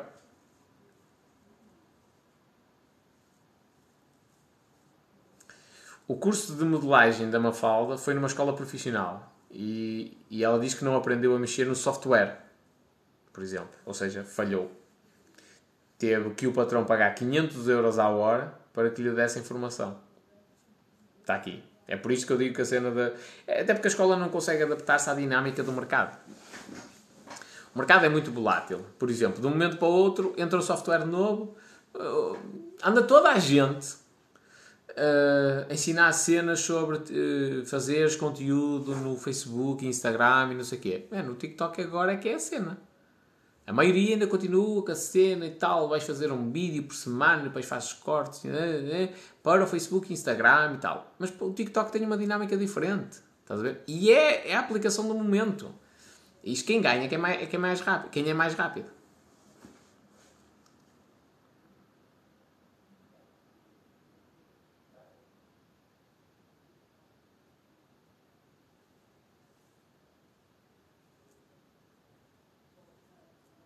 CBD é uma propriedade do cannabis que faz bem e relaxa.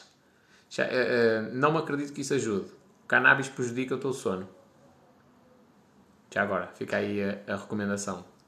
Podes até ter facilidade em adormecer, podes sentir mais relaxado, só que vai prejudicar o teu sono. Porquê? Porque a nível cerebral aquilo vai, vai ah, digamos, ativar-te o cérebro. Estás a ver? Ficas mais relaxado fisicamente e tal, todo, todo grog, uh, mas o teu cérebro não vai conseguir dormir como devia. E o sono é o teu maior poder. Então, não é uma cena que, que eventualmente eu tenho interesse.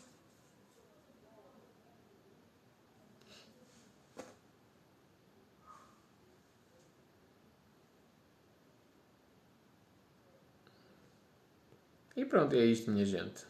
Estou a gostar imenso de, daqui de, dos 5 minutinhos, das duas de letra, mas já estou todo, todo de cenas. E a tua namorada? Pergunta o Tiago Montes. A minha namorada é a minha vida. Vou ter de repetir isto nos próximos dias aí 500 vezes. 500 vezes. A minha namorada é a minha vida. Era o resultado daquela live. O patrão dela só pagou uma semana completa de formação. Imagina o que teve de investimento. Portanto, 35 vezes 500. Jesus! Jesus! Que, que estouro! E isso, teoricamente, devia ser a escola. Isso é como aqueles, aquele pessoal que, que, que sai da, da dos cursos profissionais, como assistente de, de administração, ou assistente de apoio à gestão, ou coisa assim do género. Mano, o que, é, que é que ele vai fazer? Ah, ele sabe mexer nos papéis e tal, quê. Quando metem o miúdo à beira de um gajo realmente administrador e que precisa de, de gente com garra dinâmica, tipo, é totalmente diferente do contexto em que ele aprendeu as coisas. Não é por maldade do rapaz ou da rapariga, é porque aquilo que lhe ensinaram é uma coisa muito burocrática para o que é a realidade dos, dos negócios. 17.500 euros. O Pedro fez aqui a conta. Metade do valor do software. Jesus. Jesus.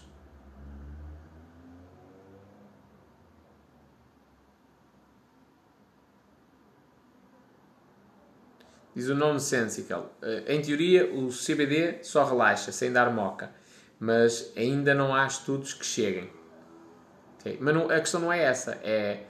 Um, ai, foda-se. tudo isso são drogas psicotrópicas. Estás a ver? Portanto, é, uh, ganza e álcool têm exatamente o mesmo efeito. Tu até podes dormir melhor, bebeste e tal, estás assim mais coisas, estás cansado, deitas, adormeces mais rápido. Mas a questão é, durante o sono, o sono tem uma função reparadora tu, o teu cérebro vai estar ativo. E isso vai fazer com que tu não descanses. Por isso é que no outro dia acordas todo grog. Olha o Henrique, como é que é, companheiro?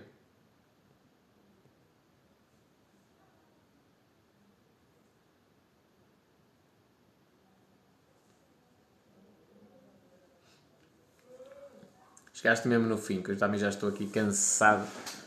Preciso de dormir. Estou aqui mesmo numa, numa exaustão gigantesca. Gigantesca. Gazela, aqui a dizer, a namorada, a minha namorada é a minha vida. Este é o resumo da live. Okay? A minha namorada é a minha vida. Foda-se, eu vou, vou ter de responder esta pergunta 500 vezes mesmo.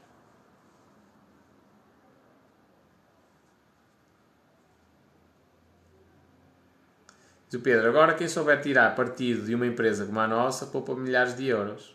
Delega a responsabilidade. Olha o Joe! Joe a dizer, boas, grande espanhol e pessoal, é a melhor namorada que se pode ter.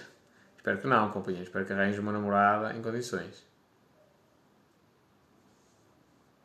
Dizemos a frase positiva da noite? Que frase?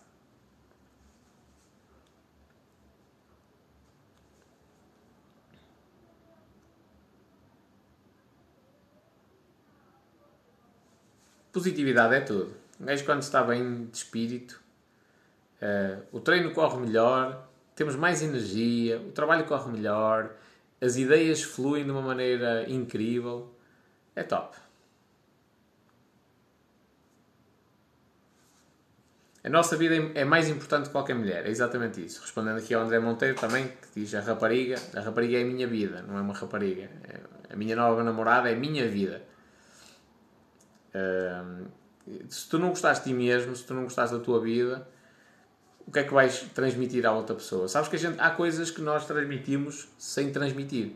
93% da nossa comunicação é não verbal. Tipo, só 7% das coisas que nós eh, transmitimos à outra pessoa é através de palavras. Portanto, a maioria das coisas é sem dizer rigorosamente nada. Então, hum, se tu estás infeliz contigo mesmo, tipo, não gostas de ti, não gostas da tua vida e entras numa relação, o que é que tu vais passar à outra pessoa? Negatividade. Tu até podes dizer, ai, nós vamos ser felizes e tal, e isto e aquilo, mas tu não gostas de ti. Então vais passar esse, esse sentimento negativo à outra pessoa. Mesmo que inconscientemente. O que tu estás a dizer até pode ser o contrário, mas inconscientemente estás a passar isso. Uh, isto acontece muitas vezes. Alguém que quer transmitir muita confiança e um poder gigantesco e depois chega a hora H e a expressão corporal eh, mostra precisamente o contrário, que é uma pessoa extremamente insegura e tudo mais. Aliás, tu vês isto, sabes como? Nos cães. Os cães uh, vão a ladrar porque é insegurança ah, quando tu vês assim um cão muito grande, o gajo às vezes nem ladra. Tipo, olha, ele olha para um pequenito, tipo, coitadito. Nem ladra. Muitas das vezes eles sentem-se ameaçados e vão a ladrar. Pronto, estão a transmitir o que é. Estão a tentar dar uma ideia de, de agressividade e tudo mais. Mas tu olhas para o cão, ele está com o rabinho entre as pernas, tipo, está com medo. Estás a ver? É perigoso até, pode-te ferrar, mas ele está com medo, ele está a ladrar para tentar mostrar que está agressivo, mas na realidade a expressão corporal dele está a dizer que ele está frágil. É? Se tu bates a perna, se calhar ele até salta. Portanto, isto é só um exemplo para dizer o quê? Que se eu não estou bem, não é? se eu não gosto de mim, se eu não gosto da minha vida, eu meto-me numa relação com outra pessoa e depois o que é que acontece? Eu vou contagiar essa pessoa negativamente. E com o passar do tempo é provável que aquela pessoa ache que eu não sou uma boa pessoa que não sou uma pessoa bonita. Porque eu mesmo não, não considero.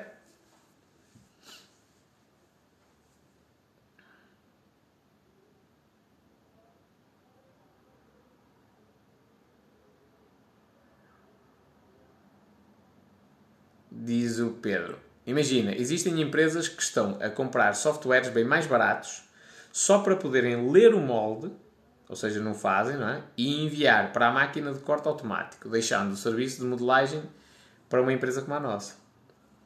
Hum, eu acho que essa cena é espetacular de, de passar a responsabilidade de algumas coisas para empresas terceiras. Algumas coisas que eventualmente acho que devem de existir dentro da empresa. Um, por exemplo, a visão estratégica de marketing. Eu acho que tem de haver alguém dentro da empresa que saiba disso. Não precisa de fazer nada no marketing, mas que tem, a parte estratégica deve existir dentro da empresa. Ou há coisas que pode delegar. Mas na boa mesmo. Pá, é uma empresa externa.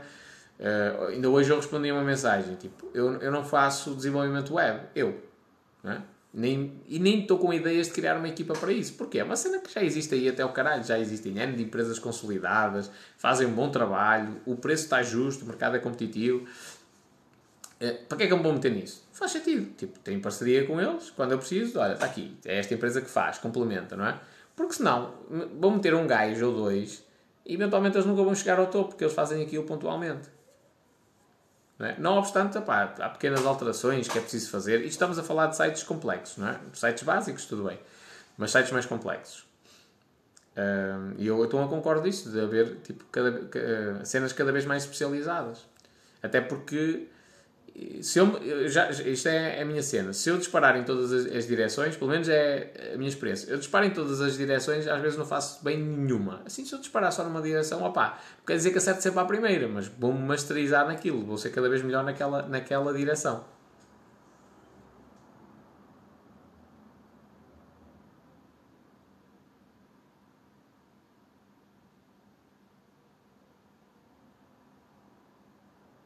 Olha, Ju! Olá, Juliana. David Machado. Então, e a tua dama? Minha dama é a minha vida. A minha namorada, minha nova namorada é a minha vida.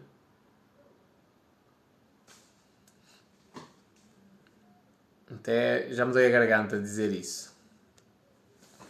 Já me dói a garganta.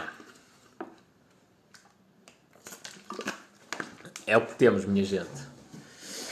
Quem estava à espera do espanhol com uma mulher. E já agora, um, que é uma cena que não, que não faz uh, também sentido para mim, que é eu, não é comum eu revelar a minha vida privada.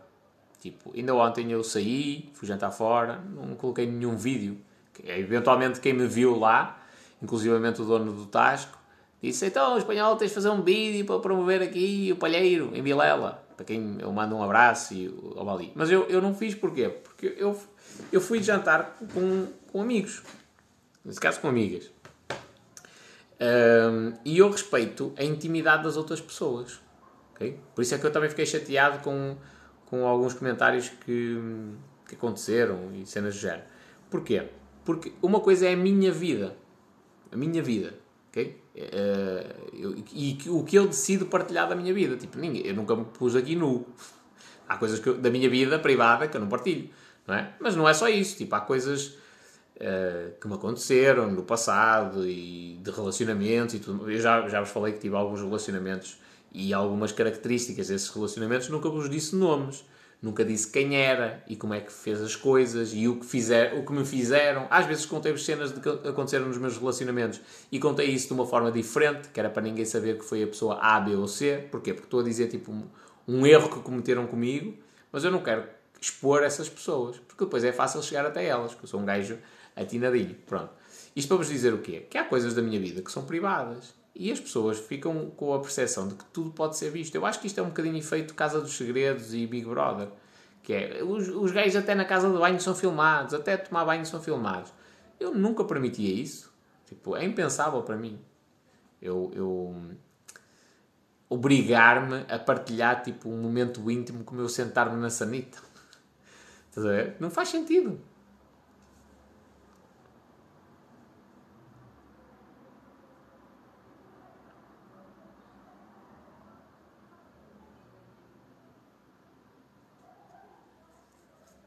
As pessoas a, a, a, aparecer só para ver quem é a namorada.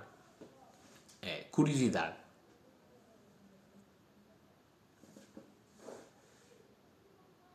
Bebe água, bebe.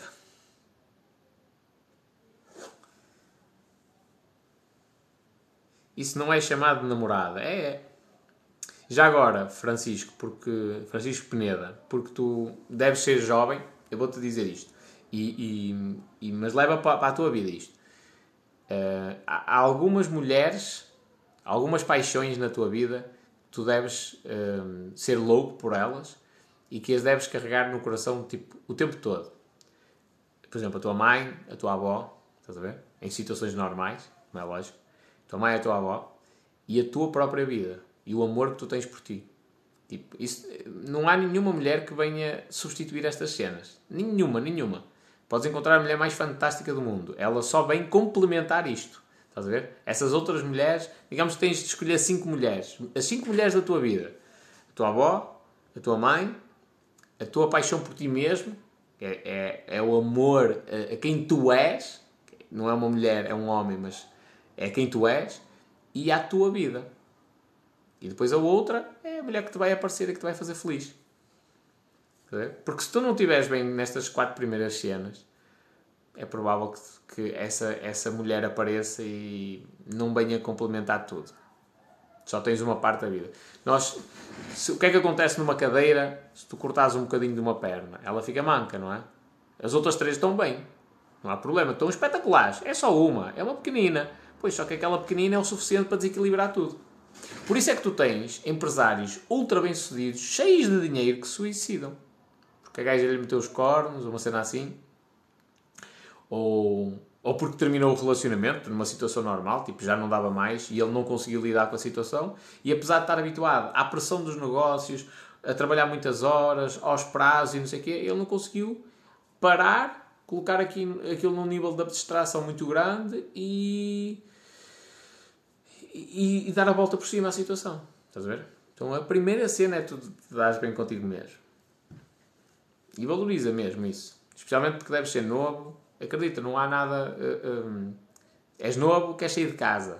Estás a ver? Ei, porque eu quero ser autónomo, vou ter 18 anos, vou viver sozinho, quero saber dos meus pais. Tudo bem. E, e vai ser espetacular. Vai ser espetacular. E um dia mais tarde, quando tu já não os tiveres, tu vais dizer assim: foda-se, se eu tinha aproveitado aqueles 10 anos, em vez de ter ido viver sozinho e andar na jabardice, eu tinha aproveitado aqueles 10 anos, e é que tu vais perceber, estás a ver, o impacto que as pessoas que tu gostas têm na tua vida.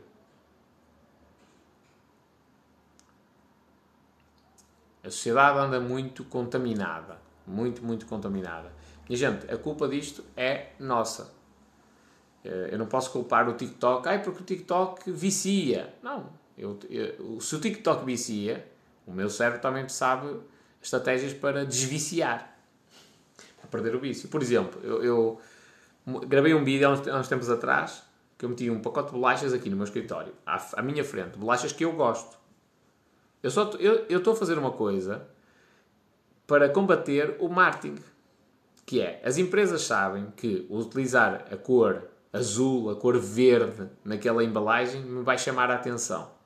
Sabem que criar uma mensagem tipo de bolacha de chocolate familiar me vai fazer lembrar do passado e vai-me criar ali uma certa saudade. E está-me a dar vontade de comer aquelas bolachas. Só que eu não quero.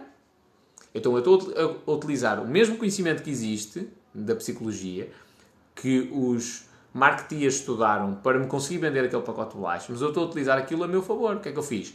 Eu sei o que é o fenómeno da psicoadaptação, que é de tanto eu ver aquilo, o meu cérebro vai achar banal e não liga nenhuma. E coloquei aquilo em frente a mim. Ai, mas isso é difícil porque depois tu tens a tentação de pegar numa bolacha ou outra. É verdade. E eu resisto à tentação um ou dois dias e a partir daí o meu cérebro diz assim: Ah, esta merda, outra vez esta merda. Estou farto de ver isto. Pronto. E eu já não tenho problema nenhum. Já não como. Já não, já não me desperta vontade.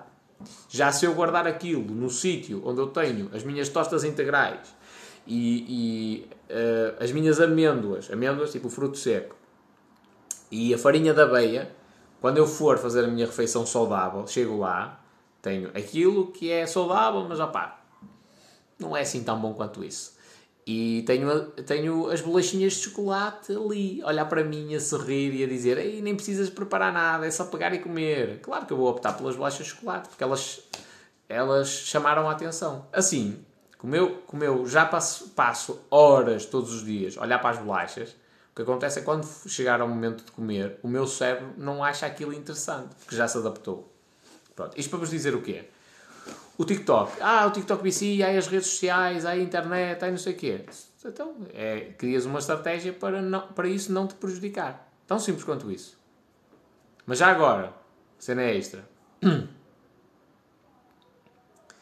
Diz a, a, a Ju: O marketing do McDonald's é muito bom, não é? As cores não foram escolhidas à toa, não. O McDonald's é a melhor escola de marketing que tu podes ter, em tudo. O verde, o verde, o, o verde, o castanho e o amarelo são cores que são apelativas para, para comer. O, o, o, McDonald's não vende propriamente hambúrgueres. O McDonald's faz marketing para as crianças, que as crianças é que convencem os pais a irem ao McDonald's. Por isso é que tem o bonequinho no, no Happy Meal.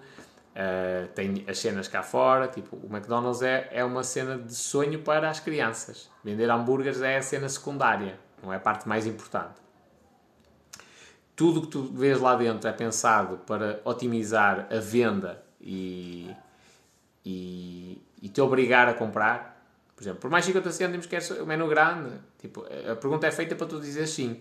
O order taker, aquela cena que tipo, está a fila e a, a rapariga vem-te pedir e coisas do género, é pensado daquela forma, porque há muita gente, há pressão no momento em que tu tomas uma decisão, e mesmo a própria fila. O McDonald's faz de propósito para existir fila. Estás a ver? Olha que coisa ridícula.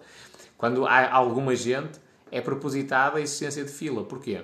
Porque quando tu vais, chega o teu momento de pedir e tu tens alguém cá atrás, à espera, como tu já tiveste, isso aumenta uma, a pressão para tu responderes rápido, para tu te acelerares. Então, quando alguém te diz assim, olha, por mais 50 cêntimos quer duas tartes de maçã, a resposta natural é sim. Estás a ver? Porque, epá, está toda a gente a olhar e tal, vamos embora, sei, Pronto, é, é sempre. Não, mas é, é, acontece com frequência. Imagina que seja só 30% das vezes, é um aumento considerável na faturação. Pronto. Isto para vos dizer outra coisa importante, a nível de desenvolvimento pessoal, que é, as pessoas refugiam-se nas redes sociais, porquê? precisam de dopamina, precisam de estar ocupadas, precisam tentar esquecer os problemas que têm. E isso é um erro, porque não, não se está um, a resolver os problemas, está-se a fugir deles. Okay? Então há que olhar muito bem para dentro de nós e pá, o que é que está aqui que está mal resolvido? O que é que eu fiz? Eu, eu ontem, ontem, não foi? Fiz-vos aquela live toda, com aquele sensacionalismo e não sei o quê, não sei o que mais, mas o que é que eu fiz antes?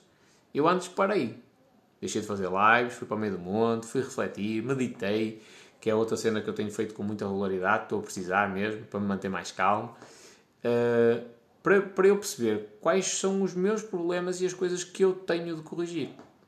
Pronto. Então foi nesse seguimento que eu depois reapareci e disse, ei, espera aí, eu tenho uma nova namorada, que é a minha vida, estou apaixonado pela minha vida. Pronto. Uh, mas a maioria das pessoas não faz isso. Porquê? Porque a solidão custa. Nós olhamos, olhamos para... Hum, o, o momento de chegar a casa, comer e depois do jantar ficar ali, tipo, se desligou-se a televisão e não há nada, é um momento muito doloroso. Por isso é que as pessoas que vivem sós tendencialmente têm, têm, pá, têm estados de espírito negativos. Porque é, é, um, é doloroso e depois precisam de alguma coisa para se entreter. E pode ser uma live. E não há mal nenhum. Não há mal nenhum em ser uma live. Por exemplo, estou em casa, estou chateado e vai aparecer aqui o, careca do espanhol, vou ver a live dele. Não há problema rigorosamente nenhum. A questão é se eu preciso disso todos os dias para, para ser feliz. Ou seja, se, se o meu dia, imagina que não há internet e aquele dia foi terrível. Ok, é um dia, não há problema. Segundo dia, também não há internet, foi terrível. Terceiro dia, foi terrível. Quarto dia, já começa a ter pensamentos suicidas. É, é mau, é muito mau já começa a pensar aí que eu não valho nada, não valho nada porque, porque eu sou este, eu sou aquilo, ou sou esta, eu sou aquela. Está mal. É porque eu tenho de parar e refletir sobre aquilo que eu, que eu tenho de fazer. Por exemplo, uma, uma das reflexões que eu fiz quando parei este tempo foi: espera aí, mas porquê é que eu sou tão ocupado?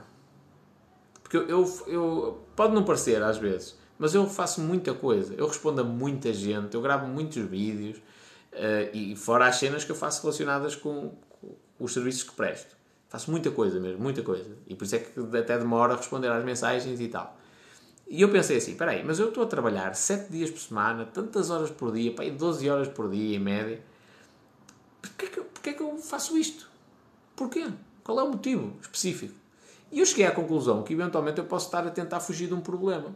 Que é, eu terminei um relacionamento longo, uh, Terminei de uma maneira que a maioria das pessoas se calhar não vai entender, que é chegar a ver de uma pessoa, dar, eh, da pessoa com quem eu estou, dar um abraço, um beijo na boca e cada um vai para o seu sítio, que é, é uma... É, é uma maneira, tipo, difícil. Quando as pessoas se chateiam, se calhar acaba por ser mais fácil. Quando se dão bem e se respeitam uma à outra, é, é mais difícil. Pronto. E, e depois disso eu meditei sobre a situação e disse: opá, não faz sentido eu estar aqui a, a, a prejudicar algumas mulheres, tipo, a dar-lhe uma ilusão e depois eu estou muito ocupado e não consigo fazê-las felizes. Pronto, tudo bem. E, mas depois cheguei à conclusão, nesta minha reflexão toda, que eventualmente eu posso meter, não tenho certeza quanto a isto, é uma coisa que eu ainda ando a testar, eu posso me estar a ocupar para fugir de um problema, que é não andar atrás de ninguém. Ou seja, se tiverem aqui mulheres, especialmente bonitas e ricas, para caralho, estou a brincar. Então, ah, está aberto, concurso, ok?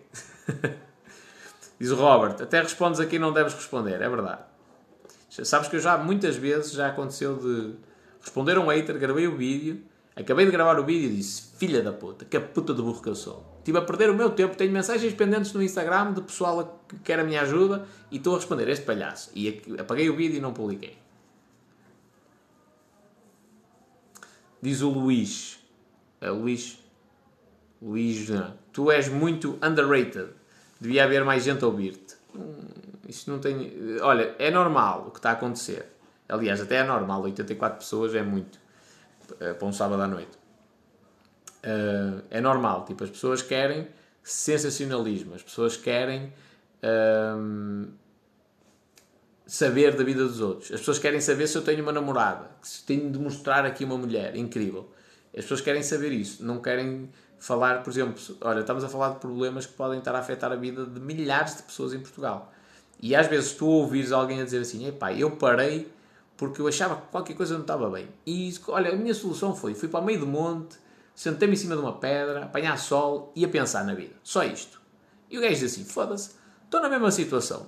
Estou descontente com o meu trabalho, estou descontente com o meu relacionamento, estou num sítio que eu não gosto, estou a fazer uma coisa que eu não gosto, foda-se, estou a precisar de pensar sobre isto. Vou para o meio do monte, vou sentar numa pedra, apanhar sol e refletir. E chega à conclusão da vida dele, que é, olha, vou terminar este relacionamento, vou-me mudar para, para, para, a terra onde eu nasci, onde, para a beira dos meus pais, eventualmente, para os acompanhar na velhice deles, vou lançar um negócio meu e vou procurar outro relacionamento. Pronto, isso mudou a vida dele.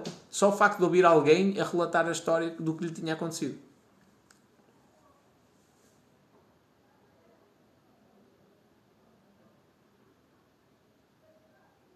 Boas, Diogo. Diz o Alma Portista, ainda me lembro quando eram 10 ou 20 pessoas. E chegou a ser menos, companheiro. Chegou a ser menos. Ainda me lembro. Eu ainda me lembro quando era zero. E quando estava aqui duas, três pessoas. Lá.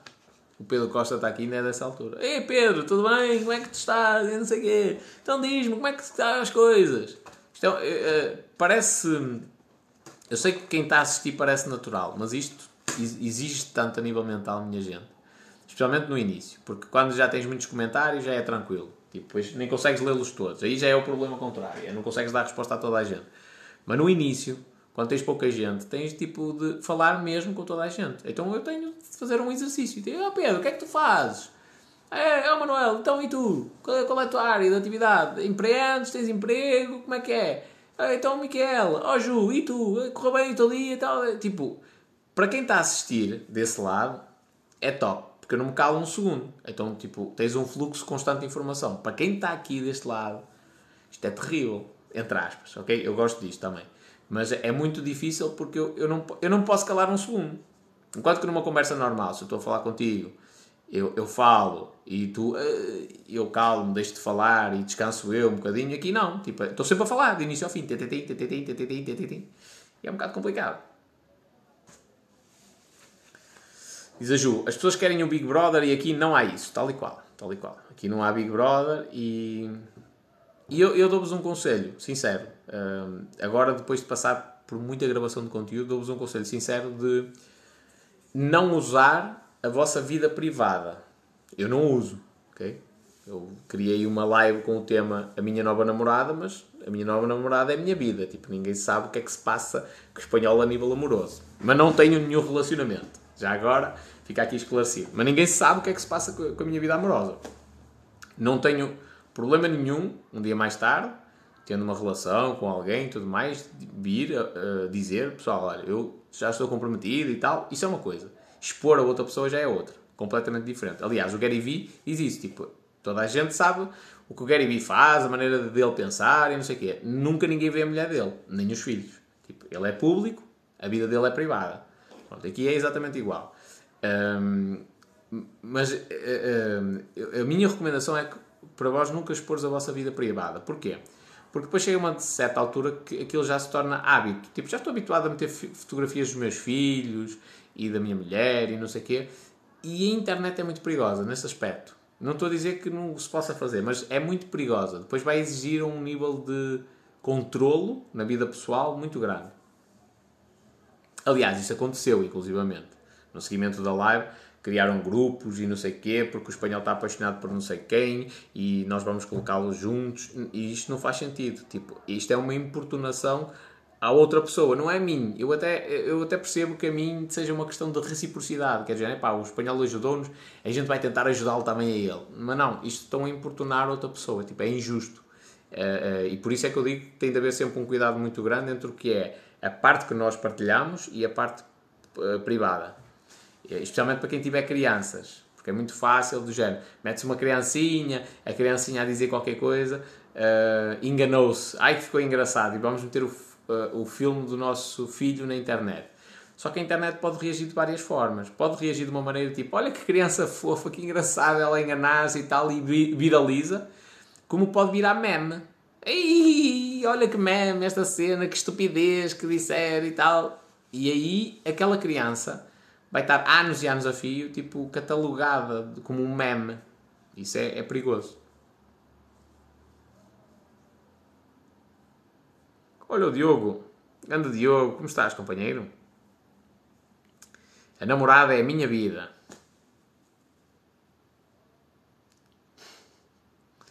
Espanhol, se fosse a ti, metia aí um papel a explicar quem é a namorada, tal e qual. Isto eu, eu vou ter de repetir isto tantas vezes. Boas, Luís. Diz o Ricardo. Uh, depois de ir para a internet, nunca mais retiras. Eu, eu, a minha estratégia, já agora, fica isto porque pode-vos acontecer ou alguém conhecido. A minha estratégia é o excesso. Eh, eu acho que é difícil tu tirares. Muito difícil. Se tu tiveres poucos vídeos, poucas fotografias, meteste uma cena que. pá, que não devias, estás a ver? Depois te arrependeste, vai ser fudido para caralho. Fudido, fudido, fudido. Porque alguém, quando a perceber que tu vais tirar aquela merda do ar, ou que está. Eh, mesmo, às vezes são, são familiares teus. Isto é que é às vezes chocar. Familiares teus que percebem que aquilo te está a magoar, vão lá e sacam o vídeo ou a fotografia, para tu depois vais apagar e eles têm a cópia, estás a ver? Uh, pronto, aí sim. Agora, quando é o excesso já é diferente. Por exemplo, quando foi a situação dos imigrantes, vários deles tentaram ir buscar o vídeo original. Nenhum deles conseguiu. Nenhum. Nenhum. Houve uma gaja que fez, viu o vídeo, sacou o vídeo original, estás a ver? Uh, indevidamente e usou a minha imagem, mas depois todos os outros viram o vídeo que a gaja enviou. Tipo, eh, houve pessoas que tentaram entrar no meu perfil e ver o vídeo original e não me encontraram. E porquê é que eu digo isto? Porque eu tive muita dificuldade em encontrar o vídeo original. E fui eu que o gravei. E eu sabia qual era o vídeo, eu tive muita dificuldade. Passei, pá, se calhar até mais do que uma hora à procura daquela merda. Ou se não foi uma hora, esteve lá perto uh, à procura daquela merda, para encontrar o vídeo original. Então eu, se surgir algum problema, eu prefiro o excesso. É falar muito, muitos vídeos e tal, tal para conseguir fazer com que o, o, que o que está para trás está para trás. E depois dá tanto trabalho em buscar lá atrás que o pessoal caga. Diz a Sara, sou absolutamente contra expor os filhos nas redes sociais. Olha, eu não tenho direito sobre as pessoas. Não posso ser contra nem a favor. Cada um faz o que quiser. Eu acho que é tem alguns perigos. Pronto, é, é o que eu acho. Não posso condenar. O, o problema disto é que muita gente depois percebe que quando tu colocas coisas muito pessoais, tens muita atenção das pessoas. E esse procurar da atenção faz com que tu exponhas demais, na minha opinião, os filhos. Diz o Diogo, por acaso não anda muito bem, estive no hospital. O que é que se passou, companheiro? Gonza, a minha namorada é a minha vida. A Sara, está a ser muito perspicaz no que está a dizer. Que é, expõem as crianças erradamente. Uh, nós andamos sempre à procura do prazer. Isto é uma cena que é profunda. É simples, mas é profundo. Nós andamos à procura do prazer. E quando nós vimos uma rede social e, e eu partilhei um vídeo e alguém deixou um gosto, isto aumenta o nível de dopamina no nosso cérebro, dá-nos prazer. Eh, quando tu gravas um vídeo, imagina o seguinte: tu estás 365 dias a gravar vídeos, todos os dias gravas um vídeo. No final de 365 dias, tens uma média de visualizações por vídeo de 100 visualizações. Tipo, tu olhas, vês pessoas com milhares de seguidores, milhares de visualizações, tu ficas tipo triste, aí sou eu que não presto e tal.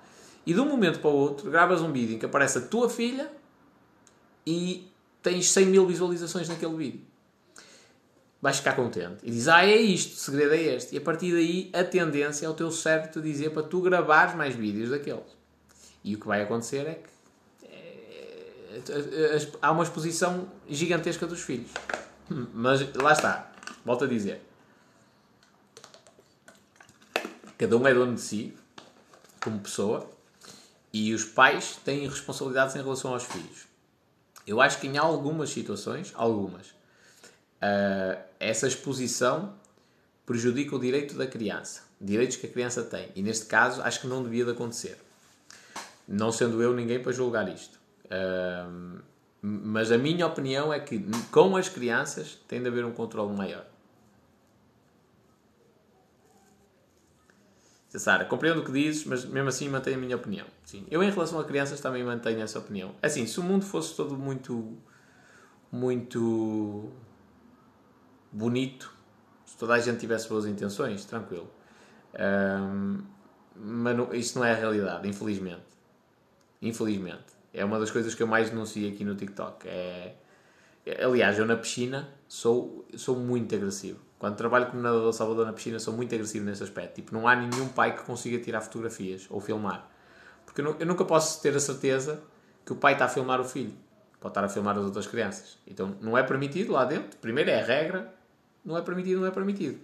Um, e eu tenho muito cuidado com isto. Porque é fácil chegar a uma piscina, dás a mão a uma criança e com licença. Entras por ela para o balneário dentro, a miúda, ou miúda é pequenino e vai.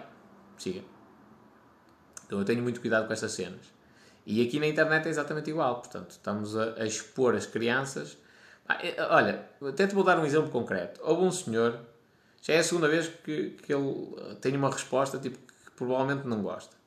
Da primeira vez deixou-me um, comentário a dizer assim: Que figurinhas tristes. Para mim. Ah, e a propósito de quê? Houve um gajo que disse assim: Foda-se, espanhol, tu parece que tens um, parece que tens, estás a ter um surto psicótico. E eu gravei um vídeo tipo a fazer uma cena assim, estás a ver? Tipo, a gozar com a situação. O, comentário dele foi inoportuno, foi, foi feio até. E eu gravei um vídeo a gozar com a situação. Pronto. Mas na brincadeira, tipo, para nem levar aquilo a peito. E o gajo deixou aquela cena, que figurinhas tristes. E eu, por curiosidade, até fui ao perfil do gajo e, uh, e vi, tipo, um vídeo dele, tipo, com música de Modern Talking, ele assim com aquele bigodinho a Freddie Mercury, e a pescar assim o olho.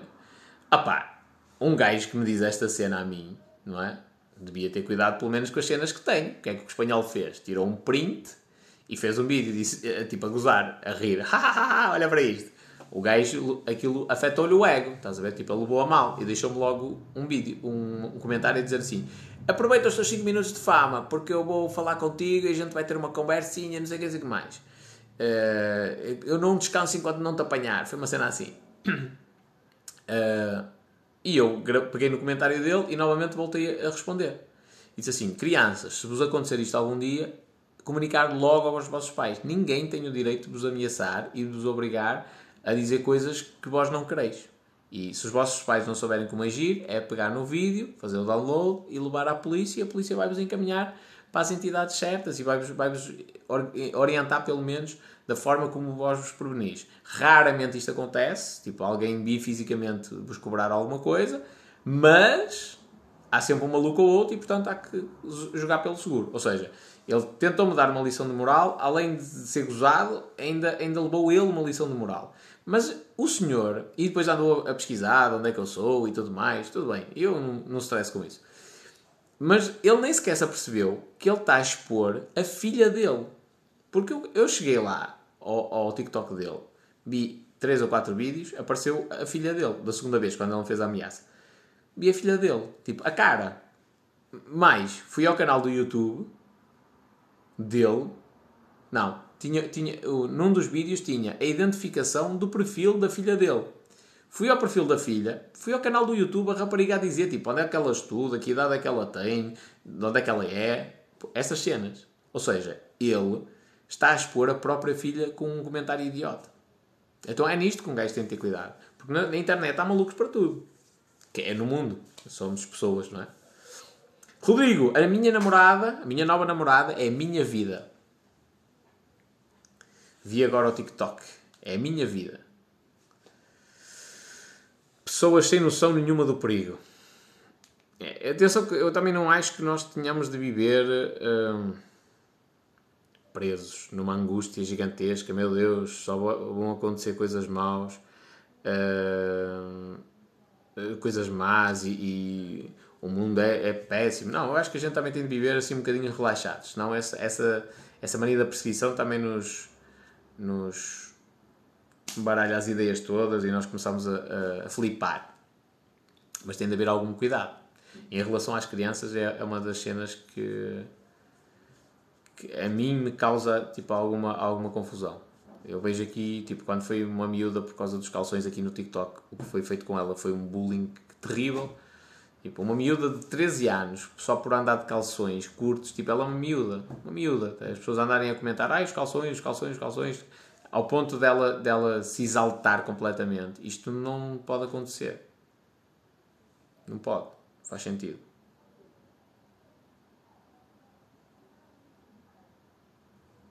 Para quando um filho com a tua namorada? Olha, Lúcio, a minha namorada, não sei se assististe à live, é a minha vida. Um filho com a minha vida, não sei. Foda-se, o alma portista viu tudo, mano. Até tenho curiosidade de conhecer-me.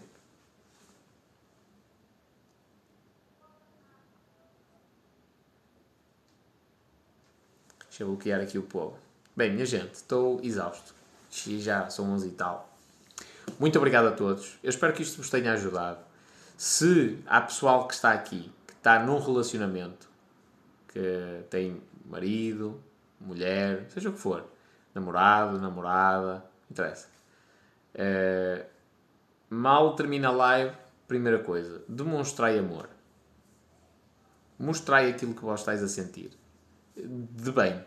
Pá, mas nós estamos zangados ao espanhol. Eu vim para a tua live, para o TikTok, porque a minha mulher me fodeu a cabeça. Tudo bem, então chega à beira dela e diz assim: Olha, estou zangado contigo, mas mesmo assim eu continuo a gostar imenso de ti. Pronto, mostrei amor. Exprimi aquilo que o vosso coração diz. A tua namorada, pergunta aqui o sólido de Wish, é o que é, é a minha vida. Diz a Isa: Vou escrever uma carta de amor. Vai. Faz isso então. Com escrita assexuada, não é? Faz isso. Gente, muito obrigado. Beijos e abraços.